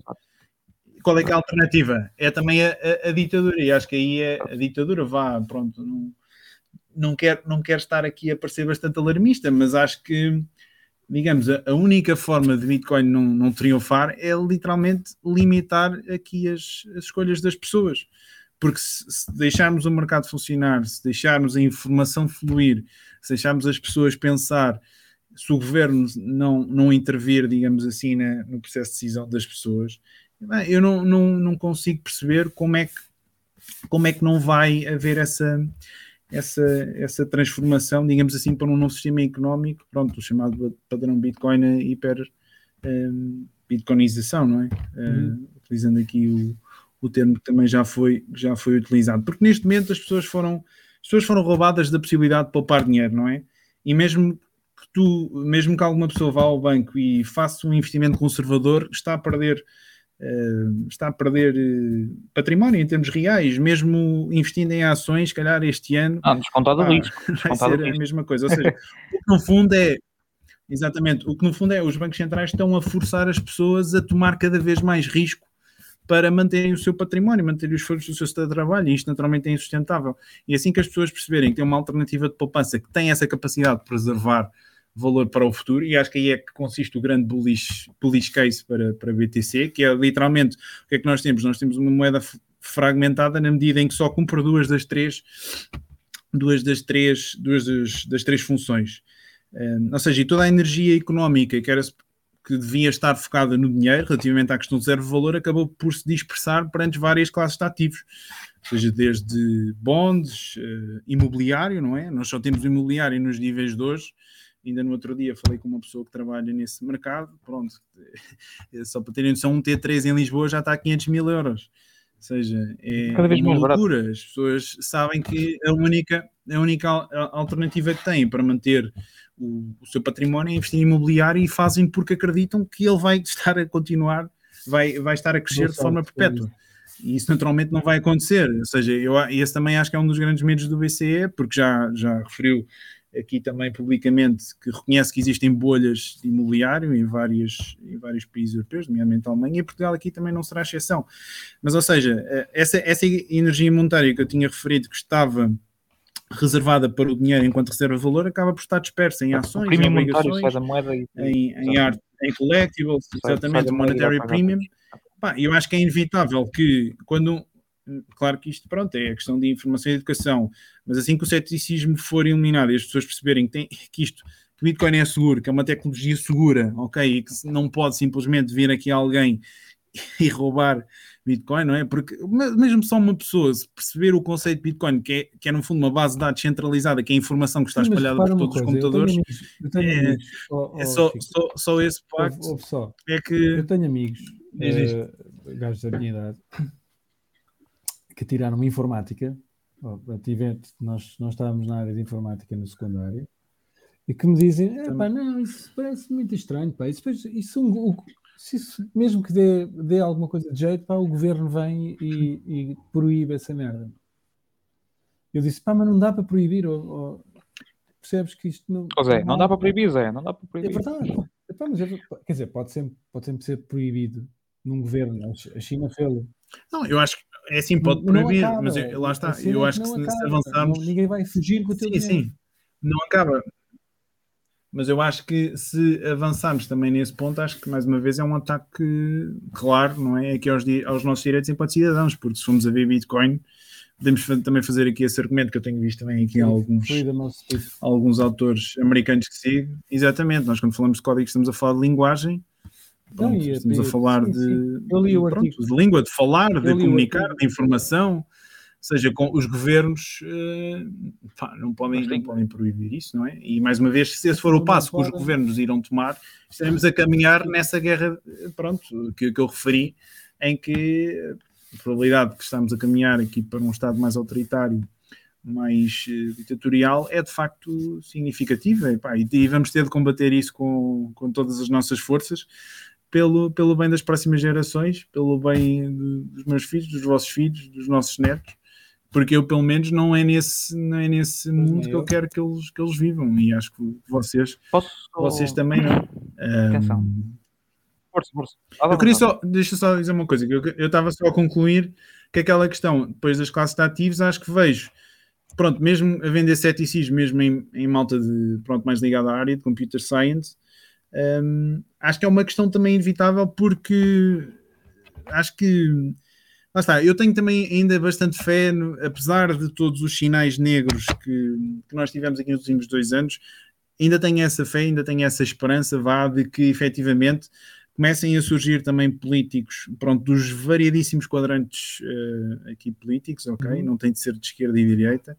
É curioso que, por acaso, a, a- malta da esquerda até, até são os mais, os mais céticos relativamente ser a isto. Quando acho que, que, que Bitcoin pode ser perfeita, exatamente, pode ser uma resposta a muitos dos problemas que eles, que eles levantam. Mas, mas tenho essa esperança que, de facto, também os nossos, pelo menos uma, uma pequena parte dos governantes, pá, começa a falar disto e que isto comece, comece a entrar mais no, no dia a dia das pessoas e que lentamente façamos esse, esse caminho para, para, para a adoção. Mas, ou seja, pronto, temos estes, estes dois caminhos que falei, ou a possibilidade de proibir e tentar combater e convergir para uma vertente mais ditatorial, ou, ou essa, essa vertente de. Pronto, e que já vemos em vários países, nomeadamente os Estados Unidos, temos muitos membros do. Senado que já são claramente a favor de Bitcoin e, inclusive o Ted. Cruz sei que também lançou uma, uma diretiva no Senado para eh, proibir já a, a Reserva Federal Norte-Americana lançar qualquer CBC, CBCD, assim que é. Mas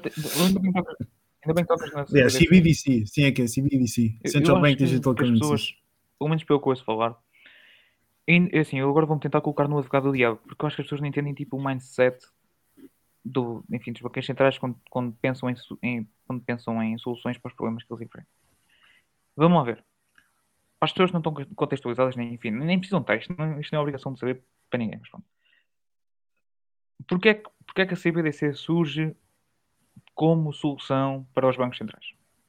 Devido ao problema que o, que o Francisco bem mencionou ainda há pouco, que é da velocidade e da dívida. A velocidade do dinheiro contrastante com a, com a emissão de dívida. Eu acho que, A única forma isso de resolver eu o problema. Isso é ingênuo. Eu acho isso ingênuo, desculpa. O quê? Como assim? O quê? Desculpa, então. O de- acho ingênuo estás a dizer que será só por, por isso. eh, Não é? É uma questão de controle, mais nada. Calma, sim, mas tem, tem motivações económicas do género. Não é Ah, só o sim. controle, controle. A motivação económica do surgimento de uma CBDC é resolver o problema da emissão de dívida contrastando com a velocidade do dinheiro. Porque a emissão de dívida no sistema atual ah, não resolve o problema da circulação. Porque o- o- as, pessoas, as pessoas, os cantiglinários mal recebem o dinheiro e investem logo em ativos. Assim, de forma muito simplista, é isso que acontece. Só que o plebe, a plebe não recebe o dinheiro nas mãos e o dinheiro que recebe é só passado dois anos e pronto, acontece o que estamos a ver hoje em dia. A CBDC resolve o problema da distribuição do dinheiro. Porque o dinheiro agora, como a CBDC pode ser distribuído de forma uniforme, enfim, ah, na economia favorecendo a velocidade, ou seja, endividamento e velocidade, que é os, dois lados da equação que queremos solucionar. E a CBDC resolve, enfim, colocando uma aqui de advogado do diabo, é a solução perfeita para para os banqueiros centrais. Só tem que colocar do lado, lá está, a emissão de dívida anteriormente era feita através do MU, expansão da base monetária, expan- expansão do, expan- expansão do crédito e do passivo no- nos bancos comerciais, agora passa a ser feita através de um, de um, de um concedimento de crédito diretamente à pessoa. Ahm, enfim, é, nesse, é, nesse, é nesses parênteses que, que a solução aparece. Ahm, não sei se concordas comigo. Sim, sim, isso eu estou a perceber. É assim, eu, eu percebo aquilo que estás a referir, mas nesse aspecto acho que também, eh, pronto, o ponto que o Tiago está a levantar, acho que também é aqui o, pronto, o, ponto, digamos, mais preocupante da coisa, vá, e que é mais, pronto, sem entrar aqui também nas tecni- tecnicalidades da, da questão mais, mais económica, é assim, a grande ameaça é mesmo essa, é que, por exemplo, no contexto do Covid, vamos supor que tínhamos um Covid 2.0 daqui a 10 anos, e pronto, as pessoas tinham eh, de ficar em casa, entre aspas, não é? pronto, daqui a seis meses. E nesse contexto CBDC, pronto, em que, em que temos uma conta diretamente com o Banco Central, simplesmente pá, está ligada à nossa geolocalização do nosso carro, e se o nosso carro porventura está fora do, do ciclo da nossa residência, pá, o dinheiro simplesmente Eu não costumo funciona. chamar isso de. eu mas é- costumo eu- chamar mas isso eu de acho- teoria monetária personalizada. Ou política monetária personalizada, enfim. não? Há quem Sim, e- da conspiração. A ver, Não, eu acho a verdade é que as pessoas naturalmente não estão devidamente informadas. Um dos grandes argumentos que eu vejo também, e que com certeza vocês também deverão ter ouvido, digamos, contra a evolução da Bitcoin ou contra a emergência da Bitcoin enquanto moeda, digamos, aqui, eh, enquanto peça fundamental do futuro da economia, é precisamente o facto de que os bancos centrais, ah, eles também vão lançar o euro digital. Sim, e depois o euro digital é tão rápido que como o Bitcoin, é mais rápido, disso, é? não sei quê. Epá, mas lá está, isto é uma é uma, um desconhecimento total também pela pronto, pela, pelo, pela forma como a grande maioria das pessoas ainda vive neste mundo, porque nós, não é? Nós, há sempre aquela coisa de que nós temos a, a ideia, com base nas nossas experiências, que o mundo funciona como 80, 90% sim, sim. daquilo que nós assistimos, quando verdadeiramente é tipo E- e- e com base em 0.001%. confiança. Ou seja, nós, nós nascemos num, um Estado Exatamente. É não, e, e- e- e o mais, e o mais, não, e o mais, os mais espantoso disso, e agora que referiste isso, Tiago, é que nós aqui em Portugal temos um histórico de abuso de confiança por parte do sistema financeiro e nem isso é Exato. suficiente para as pessoas terem essa curiosidade em aprofundar este, este tema. Isso é que é mais espetacular. 2008. Nós temos o caso do. BES, nós temos o caso do Cavaco, do, do nosso Presidente da República, o Sr. Cavaco Silva, que disse Uhum. duas semanas antes que o BES era seguro e que eh, antes da, aliás, que disse duas semanas antes do seu colapso que o BES era, era seguro. E nem isso é suficiente para as pessoas abrirem os olhos e perceberem, epá, isto pode acontecer outra vez. É isso que, que me deixa estupefacto aqui na- nas pessoas. Ainda por mais quando tivemos exemplos, tivemos o caso do Chipre em 2013, Congelamento das contas bancárias. que acho que era depósitos, não sei se era superior a 10, a 10 mil euros. Não, não, estou mesmo a falar de uma taxa que houve, pronto, sei- 6,65% Exatamente. de dinheiro foi retirado diretamente. Mas lá está, as pessoas aí, se tu falares nisso, cara, elas assustam-se um bocadinho. Mas se lhes disseres que a inflação foi de 6% ao ano, que é exatamente a mesma coisa em termos práticos, eles aí dizem, É pá, um gajo tem É de, tem de comer, não sei o quê. Nós também, é, o, é o Putin, nós também não, não, pá, não sei se também já vos deram essa, mas nós não, não reconhecem que não vivemos num regime verdadeiramente livre, mas essa utopia da Bitcoin em que podemos retirar o poder do Estado sobre o dinheiro é, é, é uma utopia, não, não pode ser realizada. Quem tem o controle sobre o poder vai ter sempre capacidade de mandar isso abaixo, ou seja, é sempre esse tipo Sim, de comentários bastante céticos, passa muito mas que, que, mais uma vez, falta de informação, falta naturalmente de conhecimento da realidade de outras pessoas que Exato. vivem noutras localidades do mundo, porque nós naturalmente estamos num, num país desenvolvido, tem, tem, temos acesso a um sistema bancário, eh, temos acesso naturalmente a uns, é, é. pronto, a nossa, a nossa justiça vá naturalmente tem os seus problemas, mas comparamos a nossa justiça com a uhum. justiça de um país como o Quênia, não é? Naturalmente que temos, temos essa, essa, essa vantagem e as pessoas assumem que, pronto, que, que o mundo funciona como, como nós funcionamos aqui e a verdade é que isso não é assim uh, e temos pronto, uma grande parte da população que ainda não tem sequer uma, uma conta bancária e, e, pronto, e quando aprofundamos por acaso esse tema, acho que para qualquer pessoa que seja bastante cética, quando aprofundei esse tema aqui da, da, importância do Bitcoin, também tem uma questão humanística, de dar de facto a possibilidade de pessoas que são vítimas de regimes ditatoriais, pá, de todo o tipo de, de opressões.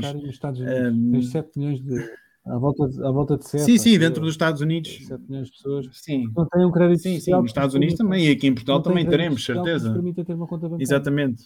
Crédito, desculpa. Uh, crédito. Mas pronto, quando, quando vemos o, o papel que isso pode pode ter. Eu, por acaso, mandei vir também o, um livro do Check uh -huh. Your Financial do, Privilege, acho eu, do, num tipo que trabalha na.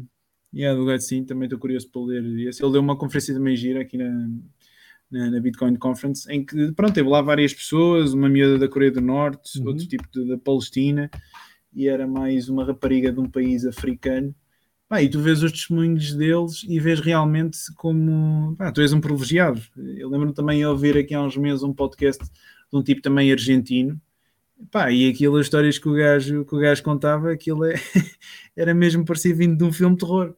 Uh, aliás, o próprio Michael Saylor também disse que chegou a ter uma, uma conta lá na Argentina e que aquilo literalmente da noite para o dia, pá, aquilo acho que o Estado lançou uma diretiva qualquer em que basicamente fixava o peso face ao dólar no X valor e tipo ele perdeu 90% do, do, pronto, sim, sim, do, do dinheiro dele da noite para o dia.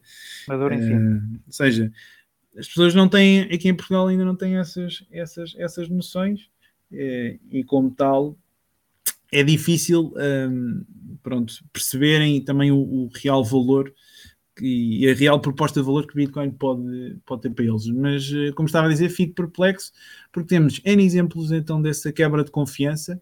Uh, pronto, mas a verdade é que as pessoas preferem confiar outra vez e, infelizmente acho que vão ser sempre os mesmos aqui a pagar a próxima fatura. Ou seja, conclusão, uh, not, not financial advice, mas acho que nos, pronto, nas circunstâncias atuais, simplesmente epá, não, é, não é inteligente não ter qualquer exposição a Bitcoin. Eu não estou a dizer para as pessoas terem, colocarem todas as poupanças em, em BTC, ok? Um, da mesma forma que também não estou a dizer 50 ou 2, claro. ou, ou, seja, cada um tem o seu perfil de risco, naturalmente agora, cada um tem as suas, pergunta, as suas vidas.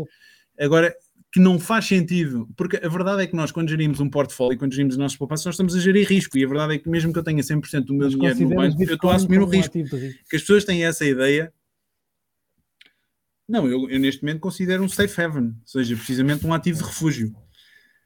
Ok? Simplesmente o mercado ainda está nesse processo de descoberta é, é, para perceber que é, Bitcoin é, é, é algo isso. volátil, pelo menos num, num, num, num espaço de tempo uh, muito curto, não é? Portanto, se estivermos a ver ao dia ou qualquer coisa do género, uh, mas não consideras como um ativo de risco? Sim. Okay. Não, não, não.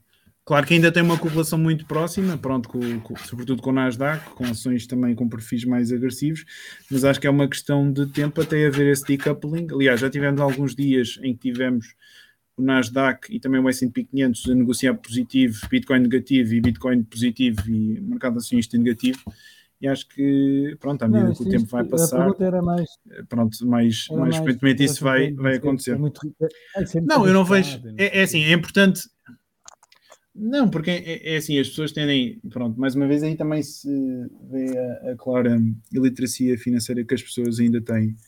Mas é assim, volatilidade e risco são conceitos diferentes. Ou seja, puxando aqui da, da também do livro do Benjamin Graham, o, o mentor do Warren Buffett, eh, a questão da volatilidade, eh, pronto, exatamente, não, não significa necessariamente maiores níveis de risco. Nós podemos ter, um, pronto, podemos ter ativos de facto mais, mais voláveis, mas quando estamos a falar de volatilidade, estamos a falar apenas de variações do preço diárias que não correspondem efetivamente ao risco que está por trás do ativo. O risco, seja, o risco está associado à volatilidade várias... no retorno, não é? Acho eu, creio eu.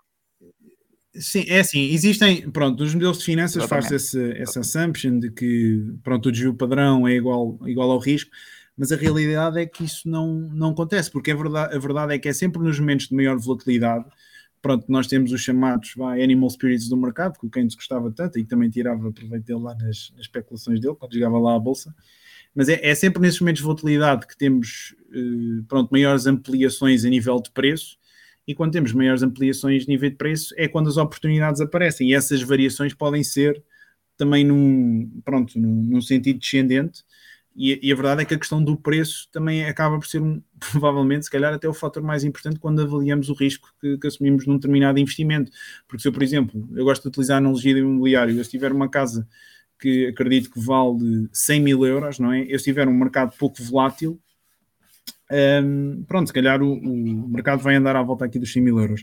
Se houver maior volatilidade, eu se calhar tenho a oportunidade de comprar um ativo em que eu tenho vá, um ciclo de medo no mercado, em que o mercado imobiliário corrige e vem até aos 80, 70 mil, eu tenho a oportunidade de comprar um ativo a 70 que sei que vale 100. E naturalmente o, o meu nível de risco é muito mais reduzido quando eu compro o ativo a um preço mais barato do que quando compro a um preço, a um preço superior. Um, mas pronto, essa ou seja, é importante fazer essa distinção entre, entre risco e volatilidade e naturalmente que a volatilidade que nós temos uh, ainda naturalmente e que, na minha opinião, à medida que vamos caminhar aqui nos próximos anos vai, vai se reduzir, à medida que o mercado também vai sendo mais líquido, pronto, quando tivemos a SEC, a SEC desculpa, também a, a, aprovar aqui o primeiro ETF, depois quando vierem as instituições, pronto, quando houver maior liquidez e viram as instituições, pronto, depois será um ciclo de maturação e creio que a volatilidade vai reduzir, mas é claramente o preço que estamos a pagar para estarmos postos a um ativo que, pronto, na minha opinião, e acho que ainda tem um potencial bastante, bastante assimétrico. E queria fazer, esse, fazer. esse. É, para a malta que diz: é pá, isso é chão que já deu uva, já vou tarde, já está muito caro. Qual é a tua opinião? Não são, pá, não, não faz sentido não nenhum, mas é assim, eu não sei. 100 vezes, vai fazer 10, dá-me um número, qual é o, sei lá. Uh, Faz infinitas vezes? Faz infinitas vezes? Exato. Estão, estão a dizer o quê? O meu, o meu target price Não, para, não precisas dizer preço. É Aqui não, já não, não, estou a falar do preço, mas. Não, não, não, não falamos do preço. Mas, epá, é, é, se achas, por exemplo, alguém, alguém diz, ah, é assim, vai uma... um milhão, achas que é uma coisa estapafúrdia, é possível, é impossível? Não, claramente, claramente possível. Eu diria nos, nos próximos, até 2030 é inevitável. Acho que não vejo, não vejo como é que Bitcoin não possa chegar, chegar a esse valor e inclusive a valores mais altos. Ou seja, o meu, o, meu, o meu bullish case é, é assim: nós só olhamos para o mercado das obrigações, que neste momento está com rendimentos negativos, lá está, porque as yields, os juros que nós recebemos, se contarmos a inflação, estamos a falar de juros, eh, ou seja, de rentabilidades negativas, reais. Um, só em, em, em, bonds, estamos a falar, só em, em, em, fundos de pensões, estamos a falar de uh, mais de 200 mil milhões de dólares, ou seja, são 200 vezes o mercado uhum. de, de BTC. Ou seja, nós neste momento temos um ativo que não está a cumprir com esse papel de reserva de valor que o uhum. Bitcoin está a cumprir, que só em fundos de pensões estamos a falar de 200 mil milhões e creio que o mercado de bonds andará à volta dos 500 mil, se, se não estiver enganado.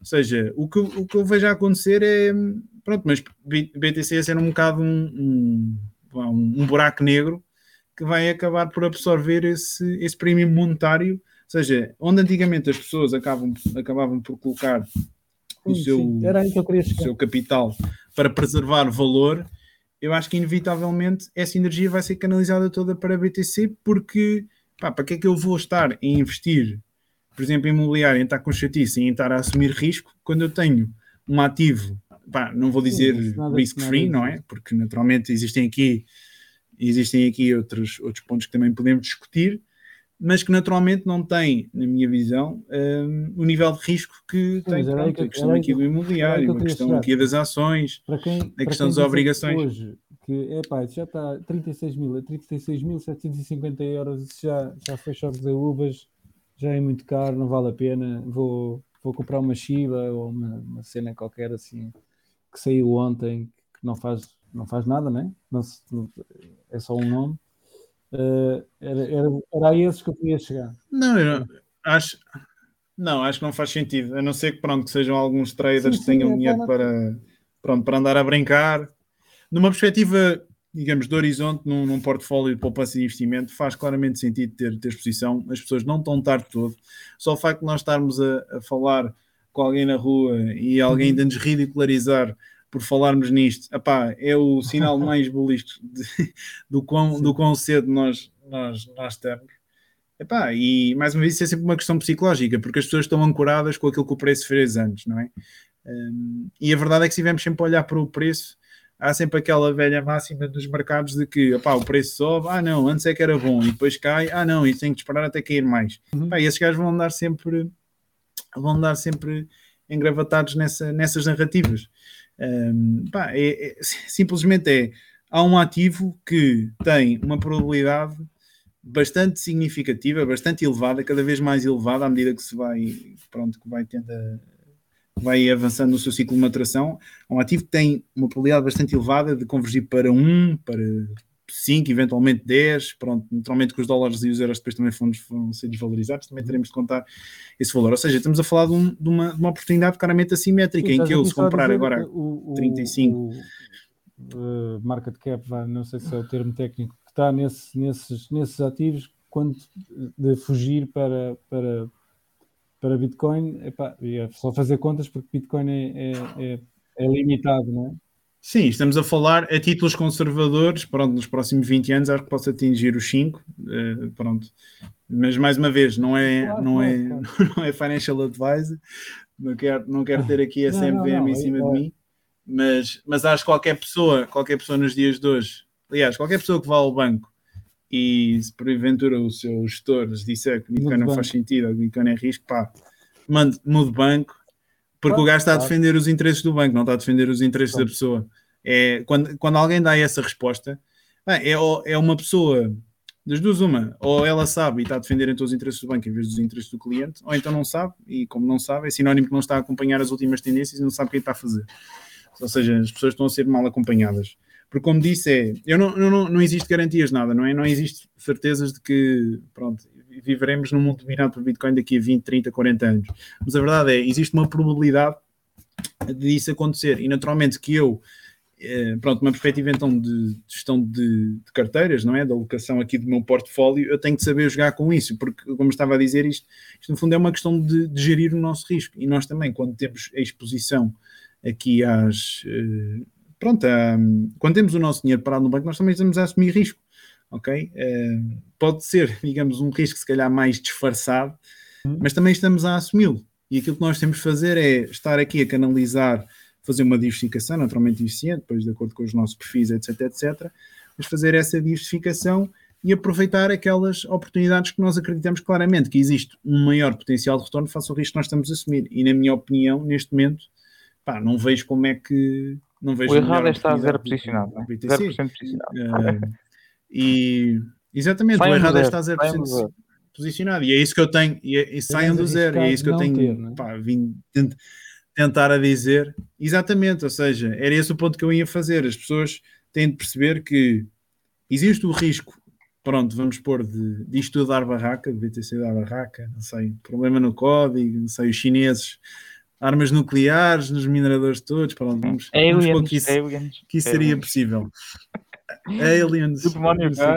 Okay, vamos supor que isso é possível. Mas, mas, se eu, mas se eu também ficar de fora, ok? Eu também corro o risco de aqui a, não sei, 10 anos, se calhar não serei eu, será a minha próxima geração, os meus filhos, mas se calhar os meus filhos, se eles quiserem comprar uma refeição, ou se quiserem comprar um pão na padaria, vão ter de usar Bitcoin.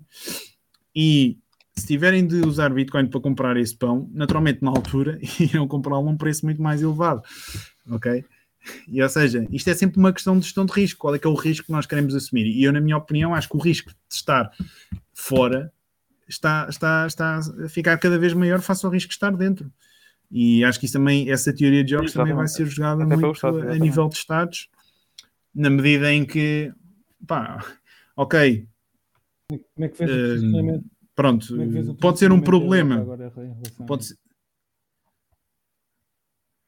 é pá, vejo com muita tristeza, não é? Se já temos problemas nesse, nesse, em termos de, de crescimento, em termos de pujança económica, pá, vamos ficar na cauda do até mundo. Até se continuamos com este tipo de posições, é que ao menos, é ao menos os americanos o que eles procuram fazer é, ok, nós temos aqui um tema que de facto é complexo, que nós não dominamos, que nós não percebemos, o que é que nós vamos fazer? Vamos chamar aqui pessoas que percebem do assunto para nos ajudar a elucidar e a perceber que tipo de estratégia é que faz sentido nós adotarmos daqui para a frente. O que é que os europeus fazem? Não. Epá, isto, Bitcoin é para criminosos, está a dar cabo do planeta. E vai-me roubar o celular. bloquear e simplesmente não se limita. Exatamente. E não... e não se e nem sequer se, se interessam em tentar eh, pronto ouvir as, as, as, as nossas vozes, as nossas opiniões e perceber como é que nós podemos, podemos eh, ajudar. E, pá, e acho que se, se não forem eles a, a virem ter connosco, acho que sempre temos de ser nós também temos um bocadinho de assumir esse papel e chegar à frente pá, e, e ajudarmos a explicar eh, estas questões, porque pá, a questão do ambiente é mais eh, pronto, aqui uma batalha que vamos ter de travar. E, e, verdadeiramente eu posso falar que aqui na, pronto, nessa micro pequena empresa, pronto, a minha família nós estamos a equacionar, mandar uns painéis solares agora por causa dos custos energéticos. Estou a tentar fazer aqui um estudo, não sou engenheiro de raiz, mas estou a tentar fazer aqui uns cálculos, é equacionar a possibilidade de aumentarmos aqui a, a, a, produção, porque, pronto, nós temos um problema sério, não é?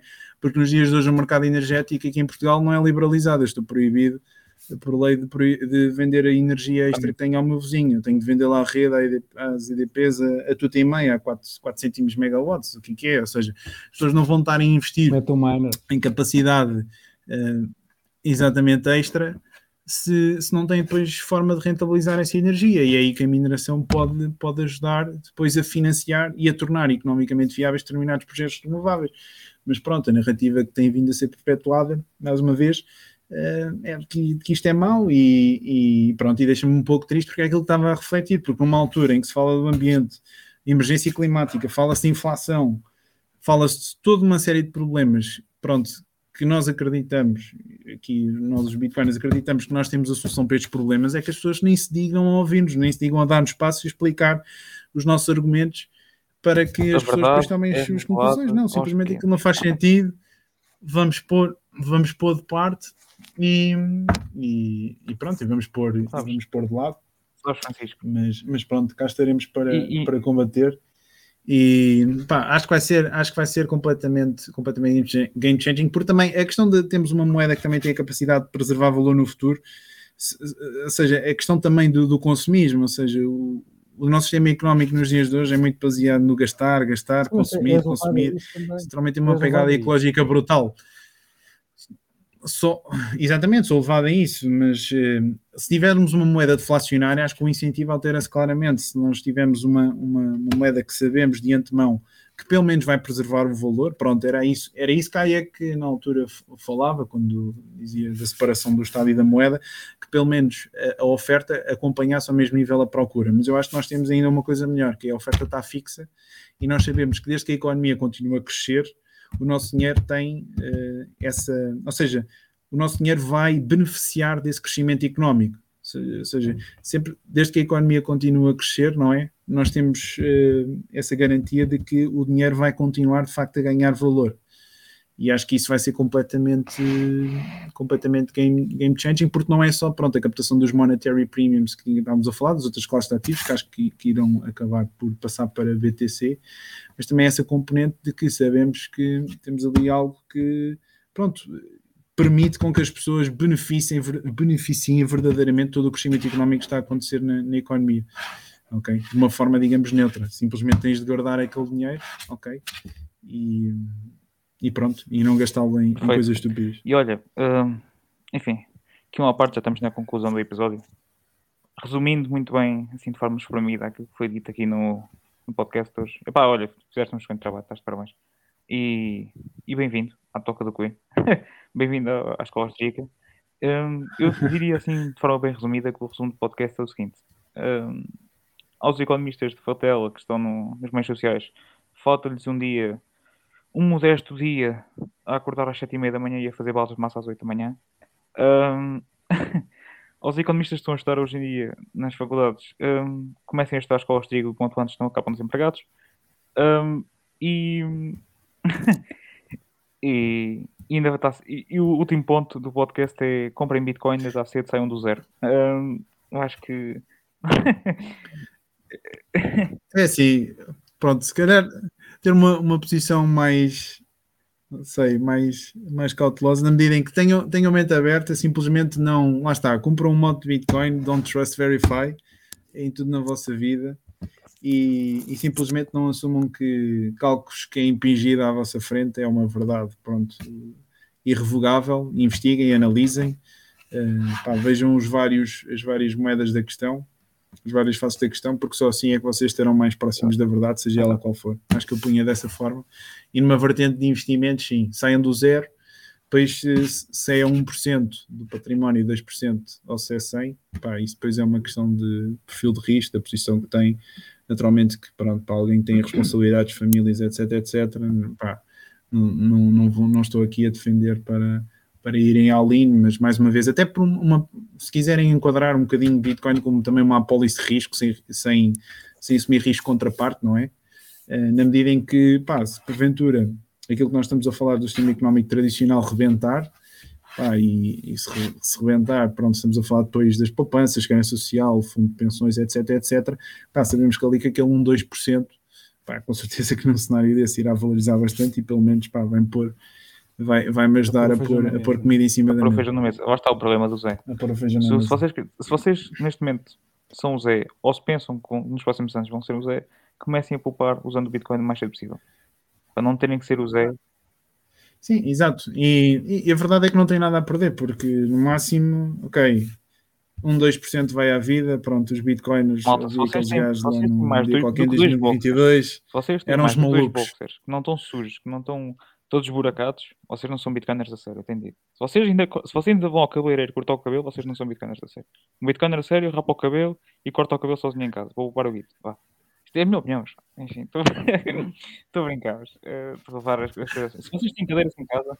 Pá, olha, lamento, mas não sou, nessa, nessa definição não sou, não sou um bitcoiner a sério. cadeiras, malta. Está errado. Vocês têm que vender as cadeiras. Cadeiras no futuro, enfim. Entendem a história, não é? Reduzam o vosso consumismo, parem de consumir de forma estúpida, vocês resistam aos estímulos, vocês têm fome, o só o facto de vocês sentirem que têm fome e pararem de comer e pensar mostra que vocês têm uma preferência temporal mais baixa do que a grande maioria da população. Enfim, e é, está nas vossas mãos, portanto, o futuro está nas mãos de qualquer, qualquer pessoa e enfim, tomem as decisões. Pá, sejam, sejam sobretudo consumidores conscientes. Não, não acho que também as pessoas Sim, não devem, digamos, exagerar, nem sentido de poupança. Naturalmente, mais uma vez, a questão é sempre, é sempre entrarmos no nosso, encontrarmos o nosso equilíbrio, como preferimos antes o nosso tempo é o nosso ativo mais precioso, pá, temos de aproveitar os dias que estamos aqui nesta terra. Um, agora é assim, façamos essa reflexão se verdadeiramente pá, alguma coisa que nós queremos, aquele casaco, aquele carro novo, aquilo, ou se é alguém que nos está a plantar essa, essa ideia na nossa cabeça. E acho que muitas pessoas, se verdadeiramente fizerem essa reflexão, vão chegar à conclusão que é o segundo caso e que e pronto, que a decisão correta é, é, de facto continuar aí a acumular os sets aqui para, para, para, para, o seu futuro e para o futuro de, da sua família. Francisco, para as pessoas que querem encontrar, onde é que podem encontrar? Twitter, LinkedIn, quais é são as ferramentas que tu costumas usar para comunicar com as pessoas? Ah, sim, agora mais fácil é, é aqui no, no LinkedIn, eu posso, Sim, posteriormente se mandas para nós e nós conseguimos publicar na, na descrição do podcast. Sim, eu tenho partilhado. Eu, tenho partilhado eu, teus, eu atualmente estou aqui mais. São bastante interessantes. não sei se aquilo se chamam comentários, se são posts. Sim, eu atualmente. Sim, já agora fazendo aqui. Pronto, um minuto de publicidade. uh, não, é assim, ultimamente o que eu tenho feito. o que eu tenho feito aqui ultimamente, eh, pronto, desde que saí agora do banco, é pronto, procurar aqui fazer um blog, literacia financeira, ou seja, pronto, falar aqui sobre vários temas que acho que dizem muito às pessoas E pronto, eu tomei isto um bocadinho como um teste, mas tenho visto aqui pela, pela, pela reação que, que acho que faz, que faz falta realmente. Depois eh, comecei, de certa forma, a escrever um livro, uh, só que pronto, vou fazê-lo num, num registro diferente, uma espécie de uma plataforma de literacia financeira.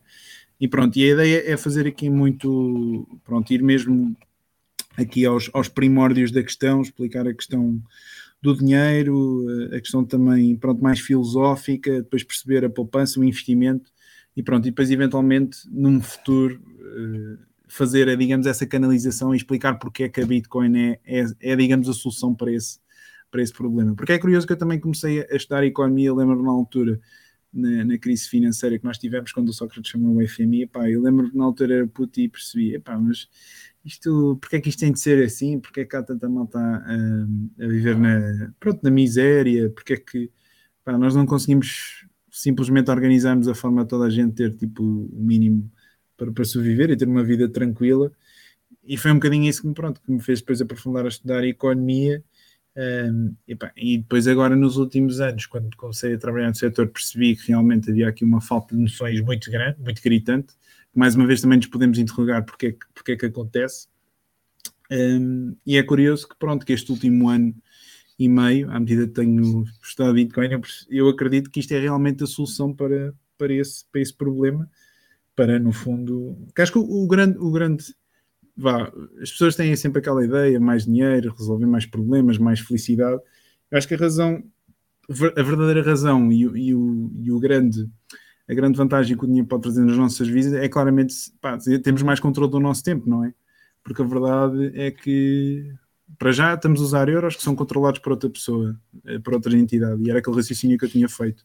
Enquanto estivemos a depositar o nosso tempo num ativo que é controlado por outras pessoas, estamos a ser controlados pelos outros. O primeiro passo, então, é migrarmos para BTC. Esse é o primeiro passo. E o segundo passo acaba por desenvolver aqui também alguma independência própria pá, de, um, pronto, de um patrão, de uma empresa, porque também se eu tiver, digamos, o meu ganha-pão dependente de, só de uma instituição, pá, eu também estou nas mãos dessa pessoa. E é curioso que nós quando começamos, eu por exemplo, eh, quando dei em finanças e começamos a falar em avaliar ações, a primeira coisa que nos falam é, pá, se tiveres uma empresa que tem apenas um, dois clientes, é logo para descartares numa vertente de investimento. Porquê? Porque o risco está todo concentrado nesse um, dois clientes e se eles vão à vida, a empresa vai à vida. Mas é curioso, tens uma sociedade que está estruturada toda para nós termos apenas um salário, não é? E se esse salário for à vida, pronto, as pessoas também vão à vida. Ou seja, pronto, é fazer aqui um bocadinho esse paralelismo, levantar aqui estas questões, fazer as pessoas pensar um, pá, e, e, pronto, e a ideia é depois disponibilizar isto tudo de borla, depois o que vou fazer é, pá, quem tiver essas condições, quem sentir, pode contribuir para o meu trabalho, e, pá, e, e, depois numa fase posterior fazer essa ligação e explicar porque é que, porque é que acho que Bitcoin pode ser essa Força, solução. tens todo o nosso apoio. Foi excelente a tua contribuição hoje no podcast, acho que os ouvintes estão viciados com o que ouviram. Foi uma excelente conversa. Uh, com certeza que no futuro, se a oportunidade surgir, uh, Vamos, vamos ver se, se, se, aceitas um, um, um, segundo convite, se não, enfim, vamos ver também com, com a evolução dos acontecimentos se alguma coisa no cenário macroeconómico muda e se gostaríamos de ouvir uma opinião, uma opinião tua, assim, nos próximos meses. E, e pronto, é isso. Uh, foi mais um podcast. Não sei se o Diago quer dizer alguma coisa, se tu queres despedir das pessoas, uh, tens uma vontade. Não, pá, para mim é só all-in. All-in, bolas Sim, agradecer, agradecer o convite e, e pronto, é isso. Uh, mais uma vez, continuar a acumular esses chats. E, e, pronto, e se, se, tiverem interesse, passem lá nessa página do LinkedIn, depois puderes então partilhar, Tiago, eu vou lá publicando ah, umas coisas para quem tiver interesse em, em, acompanhar. Podem, podem ir lá vendo as minhas coisas. Eu não aqui agora, mas, eh, mas partilho isso depois eh, na descrição do vídeo. Está bem? Tá, porque eu, tá eu, eu, realmente tenho de partilhar as tuas, as tuas cenas, porque os teus artigos, porque acho interessantes. E tem uma coisa interessante que é tu falas das coisas, mas não falas normalmente uh, em Bitcoin. Sim, eu tento, eu tento fazer isso. Pá, eu tenho aqui mais dois artigos para escrever, mas eu, eu por acaso agora vou fazer um sobre o Euro Milhões e vou cascar no Estado outra vez. Uh, pronto, o que eu estou a tentar fazer é, digamos, mostrar às pessoas alguns dos artigos, pronto, não são todos, mas uns artigos é, digamos, mostrar às pessoas porque é que BTC faz uhum. sentido sem mencionar BTC. Ou seja, evocar aqui todos os problemas que estão por trás da, da economia dos dias de hoje para as pessoas por si próprias perceberem, ok, pá, isto não faz sentido, precisamos de uma Sim, solução para este problema. calhar, Realmente, uma Bitcoin pode ser. E tens todo o nosso apoio. Exatamente, apoio. exatamente. Bem, não sei se algum- algumas últimas Vamos palavras tens alguma coisa a dizer. Não, Ah, sim, eu já, eu já mandei as pessoas embora, já comecei a limpar as mesas, Ah, já- já, já, nós. Então, as vale, meninas já saíram do palco. Não sei, pá. Ok. Então, como é que é? Trazes o. Francisco, obrigado pelo. Ok. pelo. Um abraço então. Vamos falando. Vamos falando. Tudo bom. Boa noite a todos. Até para a semana. E até uma próxima. Boa noite.